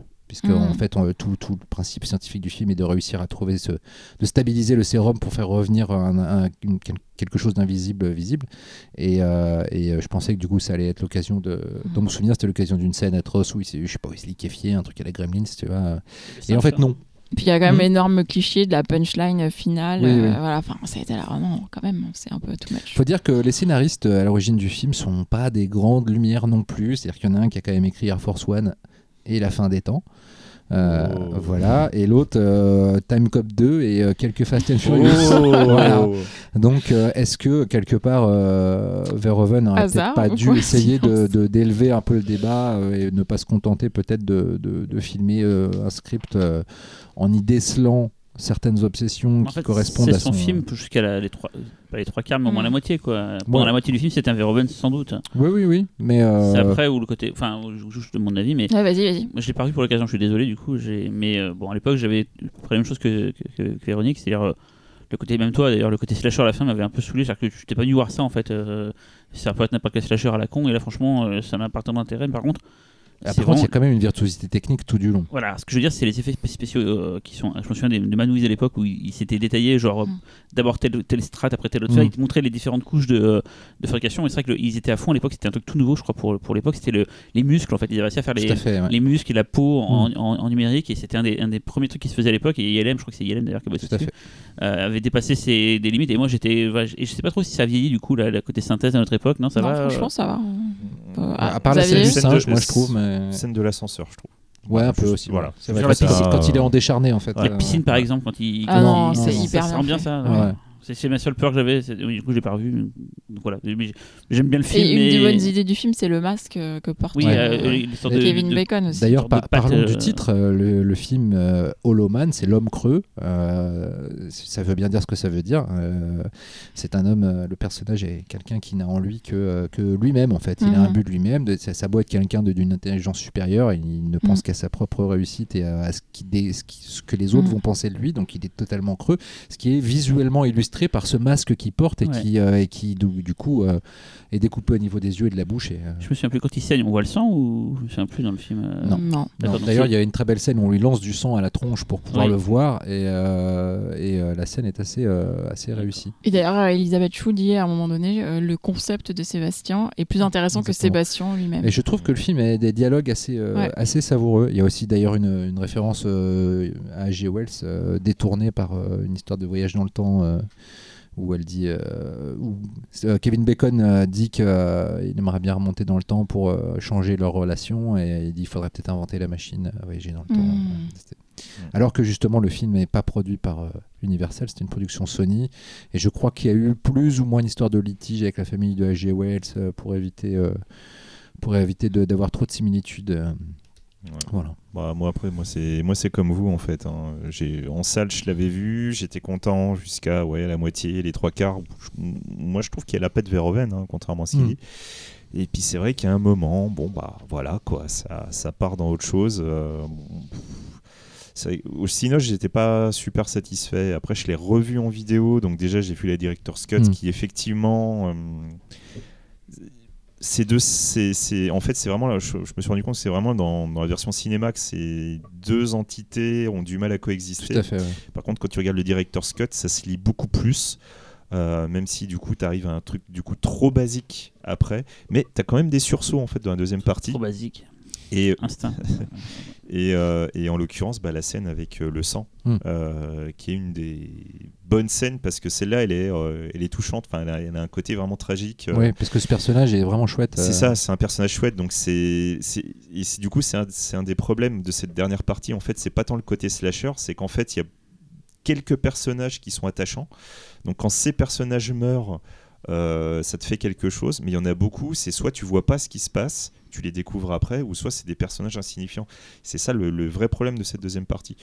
Moi personnellement, du coup, c'est un film que j'aime bien revoir de temps en temps et tout. C'est pas pour moi le, le, le Verhoeven non, ultime. Mais, euh, mais je l'aime bien quand Et même. puis, quoi. euh, moi, je, voilà, je trouve que le fait d'avoir pris un film à 100 millions de dollars à une époque où c'était à peu près le top du, le top du budget hollywoodien et d'en avoir fait un film quand même vraiment bête et méchant, enfin pas bête et méchant, c'est-à-dire qui fonce bille en tête dans son but, c'est-à-dire montrer que nous sommes tous des obsédés du cul et que si jamais on nous enlevait certaines barrières morales, on serait des gros violeurs en puissance. Euh, c'est vraiment un Mm. truc euh, qui est pas du tout Mais c'est là où, correct. où Sony est intervenu, je pense, et a dû, euh, a dû tourner le truc pour que Mhm. Ce soit. Alors c'est marrant parce que justement le, et- le- le truc de la scène de viol. euh, Pas ça, je parlais vraiment Ver- après. Non mais Verhoeven, par exemple, Verhoeven lui-même disait euh, euh, au moment de la sortie du film, je crois dans les bonus de la version de la, de la version sale quand elle est sortie en vidéo, euh, oui, euh, on s'est aperçu que le public ne suivait plus Sébastien Ken euh, à ce moment du film et qu'on pouvait pas mettre cette séquence-là. Enfin, il abondait plutôt dans le sens de- de- d'un ripollinage quelque part euh, du, du film, alors que euh, Alors que c'est Elisabeth Chou, le personnage euh, alors, bah, intéressant. oui, déjà film. d'une et de deux, euh, si le but du film est de montrer comment un, un- un connard devient encore plus connard, euh, bah, il faut qu'il fasse des trucs dégueulasses et s'il ne les fait pas, en Mm. effet déjà, la- comme tu dis, le schisme entre la première et la deuxième partie, il est beaucoup trop fort. Alors qu'avec cette scène-là, on sait que c'est un monstre, on sait juste que les autres personnages ne le savent pas. Il y a aussi la scène des- du chien euh, qui, qui a Ouais. l'air Bien sûr, ouais. qui visuellement euh, c'est tout bête ça ça fait partie des trucs que j'adore dans le film c'est euh, donc à un moment donné il est, il est excédé par le fait d'être enfermé dans le labo et il y a un chien un des chiens test qui est invisible aussi qui n'arrête pas d'aboyer et au-dessus des cages il y a des caméras infrarouges pour qu'on puisse quand même voir si la- le, le sujet est dans la cage ou pas et donc euh, on voit bah, rien c'est-à-dire Kevin Bacon arrivé devant une vide, une cage vide, on entend que ça aboie, puis ça panote en haut sur la, sur le, sur le, le, le truc, le, la télé de, de surveillance avec la caméra infrarouge. Et là, on voit que Kevin Bacon se saisit du chien, le sort et l'explose contre les murs. euh. Alors déjà, la scène était, est plus longue dans le director's cut que dans le truc, et elle est, euh, voilà, elle repose sur un petit Mhm. truc cinématographique qui est tout con. Et d'ailleurs, à tel point que euh, euh, Paul Verhoeven a été accusé par une association de défense des animaux d'avoir véritablement tué un chien parce qu'ils n'ont pas vu le trick. Euh, alors qu'en fait, il- à un moment donné, il sort très brièvement de l'écran, Ouais, ouais. il prend le chien et il- il- en prenant son élan pour l'exploser. Et, Kevin, et euh, Verhoeven a dû montrer le vrai footage euh, du film où on voit qu'en fait, il passe le chien à un veto qui tout de suite lui donne lui un, Un autre chien, mais plus costaud. qui lui donne- C'est qui déjà donne mort. Le, qui lui donne le faux chien et qui l'éclate contre, contre le mur. Et, euh, et oui, voilà, il y a une association qui a cru que c'était du snuff animalier. J'ai une remarque par rapport à tous ces films là dont on a parlé. En fait, euh, on, est, on est tous les humains quand on discute et qu'on parle de ce qu'on pourrait faire dans la vie, machin tout. La question de tiens, si t'étais invisible, qu'est-ce que tu ferais? Et finalement, toutes les idées un peu folles qu'on a, on les voit pas forcément dans les films qui ont été, qui ont été faits en fait. Euh, Pourquoi je pense que- c'est quoi ton idée, toi bah, je sais pas, par exemple, euh, pouvoir aller dans une salle de cinéma et s'asseoir sur une. Sur... Non, je Hein non, mais je sais pas, j'ai pas d'idée en tête à l'instant, mais il y a t'as toujours des idées assez folles et finalement, tu te dis, mais ils l'ont jamais vraiment fait en fait. euh, Si, moi je trouve dans Holoman, mais bon, je dis Bah, oui, mais- parce que je vais, je vais révéler des choses. tu es donc un violeur en puissance. violeur. Non, pas un Ok. violeur, mais. mais... Sympa, Véronique. Mais- non, mais est-ce que- regarde, le, le thème du voyeurisme, qui est euh, d'ailleurs, c'est pour ça que je trouve le film très Hitchcockien, puisque le voyeurisme était, est, quand même un, est quand même un thème euh, euh, majeur chez Hitchcock. Euh, je, je trouve que c'est euh, Holoman, un des seuls à avoir justement abordé ce côté. c'est ça, euh, le côté pareil, il y a même des, tu, tu sais, tu peux dans des endroits où t'as pas le droit mais- d'entrer. Bah, c'est ça, moi, je ferais- je ferais euh, plus ça, il y a plein de trucs comme ça. Et il y a même, sans faire un film d'horreur, hein, même ça pourrait être une, pas une comédie, mais un truc un peu plus léger, il y aurait, un- il y aurait de quoi faire avec euh, le fait d'être invisible, de pouvoir faire des trucs que tu peux jamais faire. Enfin voilà, c'est. euh, euh, c'est ça, et finalement, je trouve que le film sur le sujet n'a pas, n'a pas encore été Bah, fait. ouais, en plus, c'était, c'était- je sais plus dans quel film vous disiez. bah, c'est, c'est toi, euh, Cyril, dans ton film, tu disais dans le bouquin, par exemple, il gagnait à Wall Ouais, Street. machin. exemple, Ouais, ouais. Et il n'y a jamais eu d'utilisation de l'invisibilité euh, pour du gain personnel, en fait. euh, Par exemple, ouais. Tu vois, même Euh, Jumper, qui est un mauvais film sur le fait de pouvoir se téléporter, Ouais. bah, il utilisait quand même ça et tout. Il y avait les- Le film était mauvais, mais au moins il, a- il utilisait les bonnes idées du, du- du Ouais, pouvoir ouais. en fait. Et je me dis toujours l'invisibilité. euh, Après, justement, il y a un truc, c'est qu'il faut que visuellement ce soit intéressant. Si on Ouais. voit un homme invisible qui, euh, Ah, qui, pianote sur un en fait, ordina- ouais. qui pianote sur un ordinateur pour aller euh, sur, euh, pour parier, enfin pour euh, acheter des actions après avoir euh, être allé écouter des gars dans un bureau, est-ce que visuellement c'est intéressant à filmer? Mais- je suis très curieux de voir le Lee. Mais Euh, par exemple, tu regardes quelqu'un faire tu- son code de carte bleue Non mais Voilà. et tu. Et tu vois, tu prends Cyril, par exemple, sur Harvey, il a pas eu son content. T'as Oui. pas eu ton chewing-gum sur Oui. Harvey. Et tu vois, ça t'a gêné. Alors que dans Hollow Man, t'as la, t'as la bistouquette de, Non, mais de en Kevin général, Bacon. Non mais oui, fait, mais tu vois, il y a ça aussi, c'est Si, qu'il si. y a un Dans moment. le si- Director's Cut, on la voit, meuf. Ah, bon, je Oui, Non mais tout à l'heure, euh, Euh, Laurent disait par exemple que je me souviens plus de cette scène-là, mais qu'en fait il profite d'une nana qui dort pour lui tripoter euh, la Ouais. poitrine. euh, En fait, vu qu'elle dort, si elle dort, ils s'en foutent d'être invisible en fait. Tu vois, c'est euh, quand tu réfléchis, euh, vu qu'elle dort, elle le voit pas, donc en fait euh, là le côté invisible ça Non, mais sert à rien. Pas euh, con, Si, pas con. parce que lui se sent Ouais. Il, y a, il y a un dialogue génial dans le film où il dit euh, quelqu'un, euh, c'est vraiment c'est vers le climax, hein, lui dit bah, t'es vraiment un enculé de faire ce que tu fais, de nous tuer et tout. Et il dit euh, mais tu sais pas, ce qui est génial, c'est qu'en fait je, n'ai plus à me regarder dans le miroir, Ouais. je me vois Ah. plus, donc euh, j'ai Ouais. j'ai plus à faire face à ma propre morale en fait. Ça te désinhibe. Voilà. Et, euh, Mais tu voulais rajouter un truc que je sais pas sur le. dans, euh, Non, du tout, du tout. euh, et je Moi voulais- j'aime bien, mais sinon il y a, quoi, y a toi, une excellente suite. euh, Voilà, j'allais dire, euh, vas-y, je te laisse en parler. C'est qui Ah, il y a déjà le Hollow Man réalisateur qui a 2? fait le 2 Hollow Man 2, euh, donc alias, euh, en fait, tu arrives à la limite du concept de l'homme invisible, où tu as un homme invisible contre un homme invisible. Ah ouais. Voilà. C'est. euh, Alors Et je ils vous se laisse voient- et ils se imaginer. voient pas entre eux du coup? C'est compliqué, Tu sais qu'il y a un film qui est pas connu pour ça. mais c'est vraiment très con. hein. S Ventura en Afrique, il y a un homme invisible tout le long du film. Mais personne ne le sait quoi. Et là j'ai c'est un- c'est un- les gens urbaine et tout. Non mais je- tu prends n'importe quel film j'ai pris au hasard. Ah oui, oui, parce que je l'ai revu. Et tu fais croire que Bah, il est là. Je l'ai revu il y a longtemps. Non, donc, tu euh, crois il quelqu'un qui a pas et quelqu'un fera, euh, t'es sûr Et regarde tous les plans, il y a des, y a indices et tout. Et tu peux faire, tu peux dire ça dans tous les films de la Terre. euh, Il y a plus de chances qu'il y ait un lapin invisible dans Ace Ventura que. C'est vrai. Elle lâche pas l'affaire. Eh. Ah, mais elle est forte avec son lapin. Et donc Hollow Man 2, c'est à voir Ah non, pas du tout. Ah. Ah, pas du- pop, C'est pauvre fou. C'est hein. un des films des années 2000 Claudio de- Fa. avec, avec Christian Slater. Donc déjà, vous savez qu'il Ah. faut Ouais, pas. Christian Post 2000. euh. Voilà, post 2000, Christian Slater, vous savez que c'est pas possible puisque Christian euh, Slater n'a pas fait un bon film entre. C'est quoi le dernier? Non Broken Arrow, je dirais. Ouais. Moi, j'aime bien Broken Arrow. hein, J'aime bien mais- aussi Broken Arrow. Voilà, et, euh, et Mr. Robot, Ouais. on va dire. Il est dedans? Non, mais Voilà. en tout cas, euh, quoi qu'il en soit, euh, voilà quoi. L'idée de faire un homme invisible contre un homme invisible, non, ce n'est pas une bonne idée. Si, mais faut filer Alors ça à Rémi humaine, tu vois quoi. Ouais, non, mais là, Ah, Ah, tu me parles, papa. Harlin, il fait- voilà. Allez, il fait exploser des choses. Ouais, c'est- Voilà. voilà, il s'en fout qu'il y ait des hommes Mais non, il n'y a pas que des, les machins il y a pas que des explosions dans Rémi Harlin. Il y a des- il y, a mieux que ça. Et des bazookas aussi. Non, Il y a Mindhunter, putain, le, gunfight sous-marin de Mindhunter. Mindhunter est un euh, chef-d'œuvre. Ah, c'est des explosions, les gunfights. Ah non, non, là, nous. t'as des gens qui se tirent dessus sous l'eau. On a déjà expliqué. Laurent, Laurent, on a déjà fait, on a déjà fait Je sais, mais je la redis parce que j'adore cette scène. C'est une des meilleures scènes de l'histoire du cinéma. Et en fait, avec Oublie Citizen Kane pour cette scène. Voilà. l'eau euh, diminue la vélocité des balles, donc ils sont à 3 mètres l'un de l'autre, et en fait les balles sortent, puis elles, ralentissent, euh, puis elles tombent, tu vois, donc ils s'aperçoivent qu'en fait ils vont devoir se mettre sur la gueule parce qu'ils peuvent pas se taper dessus, se tirer dessus, c'est Un génial. peu comme la scène de baston sous l'eau dans Top Secret. euh, Voilà, c'est un peu ça. Euh, On a un peu dévié, je crois. Pas du tout. On termine avec la musique. Et donc Cyril. Eh bien, alors que la nouveauté par rapport à avant, c'est que, enfin, ça fait un petit moment, c'est que je ne leur dis pas à l'avance quelle est la musique que je vais prendre, alors qu'avant c'était le cas. Ils découvrent. Donc là, je me suis dit, bon, musique de film invisible, musique de film. C'est nul. Non, mais il n'y a pas des masses de films, donc il faut trouver un truc. Et du coup, c'est marrant parce qu'on a parlé d'un des films dont j'ai choisi la musique, et on n'a pas, parlé- pas parlé du coup de la musique, on n'a pas parlé du compositeur et tout. Et c'est Jerry Goldsmith. Hollow Man, voilà. Bien sûr. Avec oui. Jerry Goldsmith. Je me suis dit Jerry Goldsmith, pourquoi passer à côté? En plus, c'est la troisième collaboration entre Verhoeven et lui. Et les deux premières collaborations, excusez du peu, c'est Total Recall et Basic Instinct. Autant dire euh, deux monuments de la DBO euh, fait par Goldsmith. C'est quand même la moins bonne de leurs trois collaborations. Oh, ouais, c'est la moins bonne, c'est sûr, mais j'ai écouté du coup, je, je me souviens plus du score de Charlie Walker exemple, sur le- les aventures de l'homme invisible. Il est pas ouf, euh, c'est- ça va, mais c'est pas euh, d'un goût. Et en réécoutant le thème principal de, de Hollow Man cet après-midi, je me suis dit, tiens, en fait, il, il y a quand même des trucs. Bon, Goldsmith, ça reste euh, un, un tueur, quoi, mais effectivement, c'est pas du niveau Total Recall et encore moins de Basic Instinct, mais c'était Non, pas le moment. T'as des petites touches à la Basic Instinct. Ouais, euh, oui. ouais, les, c'était les, pas les le nappes un peu Ouais, comme ça ouais, et ouais, tout. C'était euh. pas le moment aussi, il commençait pas mal mélanger synthé et C'est orchestre. c'est le dernier, hein, c'est quasiment. Il est mort en 2004 et Ah oui, c'est c'est vrai, 2000, ouais. donc c'est quasiment. Je crois que c'est le. Il a fait encore 4 films derrière ça, et après c'est fini quoi. Donc, Parce que je trouve que c'est un de euh, ceux où le, le synthé et l'orchestre se marient le moins bien. Voilà, on va écouter le main title, le, donc le titre principal euh, de, euh, de Hollow Man. Et euh, comme d'habitude, on va pas l'écouter, on va vous inviter à l'écouter. Voilà, on va vous mettre le lien pour aller l'écouter. Voilà. Et euh, je vous remercie tous les trois. On fait des bisous à Talal qui sera avec nous la prochaine fois. Yes. N'hésitez pas, parce qu'on on le redit pas Ouais, si souvent, contrairement aux youtubeurs qui font que de faire chier avec ça. Euh, pensez bien à noter des notes, mettez des notes pour le sur les applis de podcast, ouais, genre surtout sur l'Apple iTunes, Store, euh. Podcast Addict.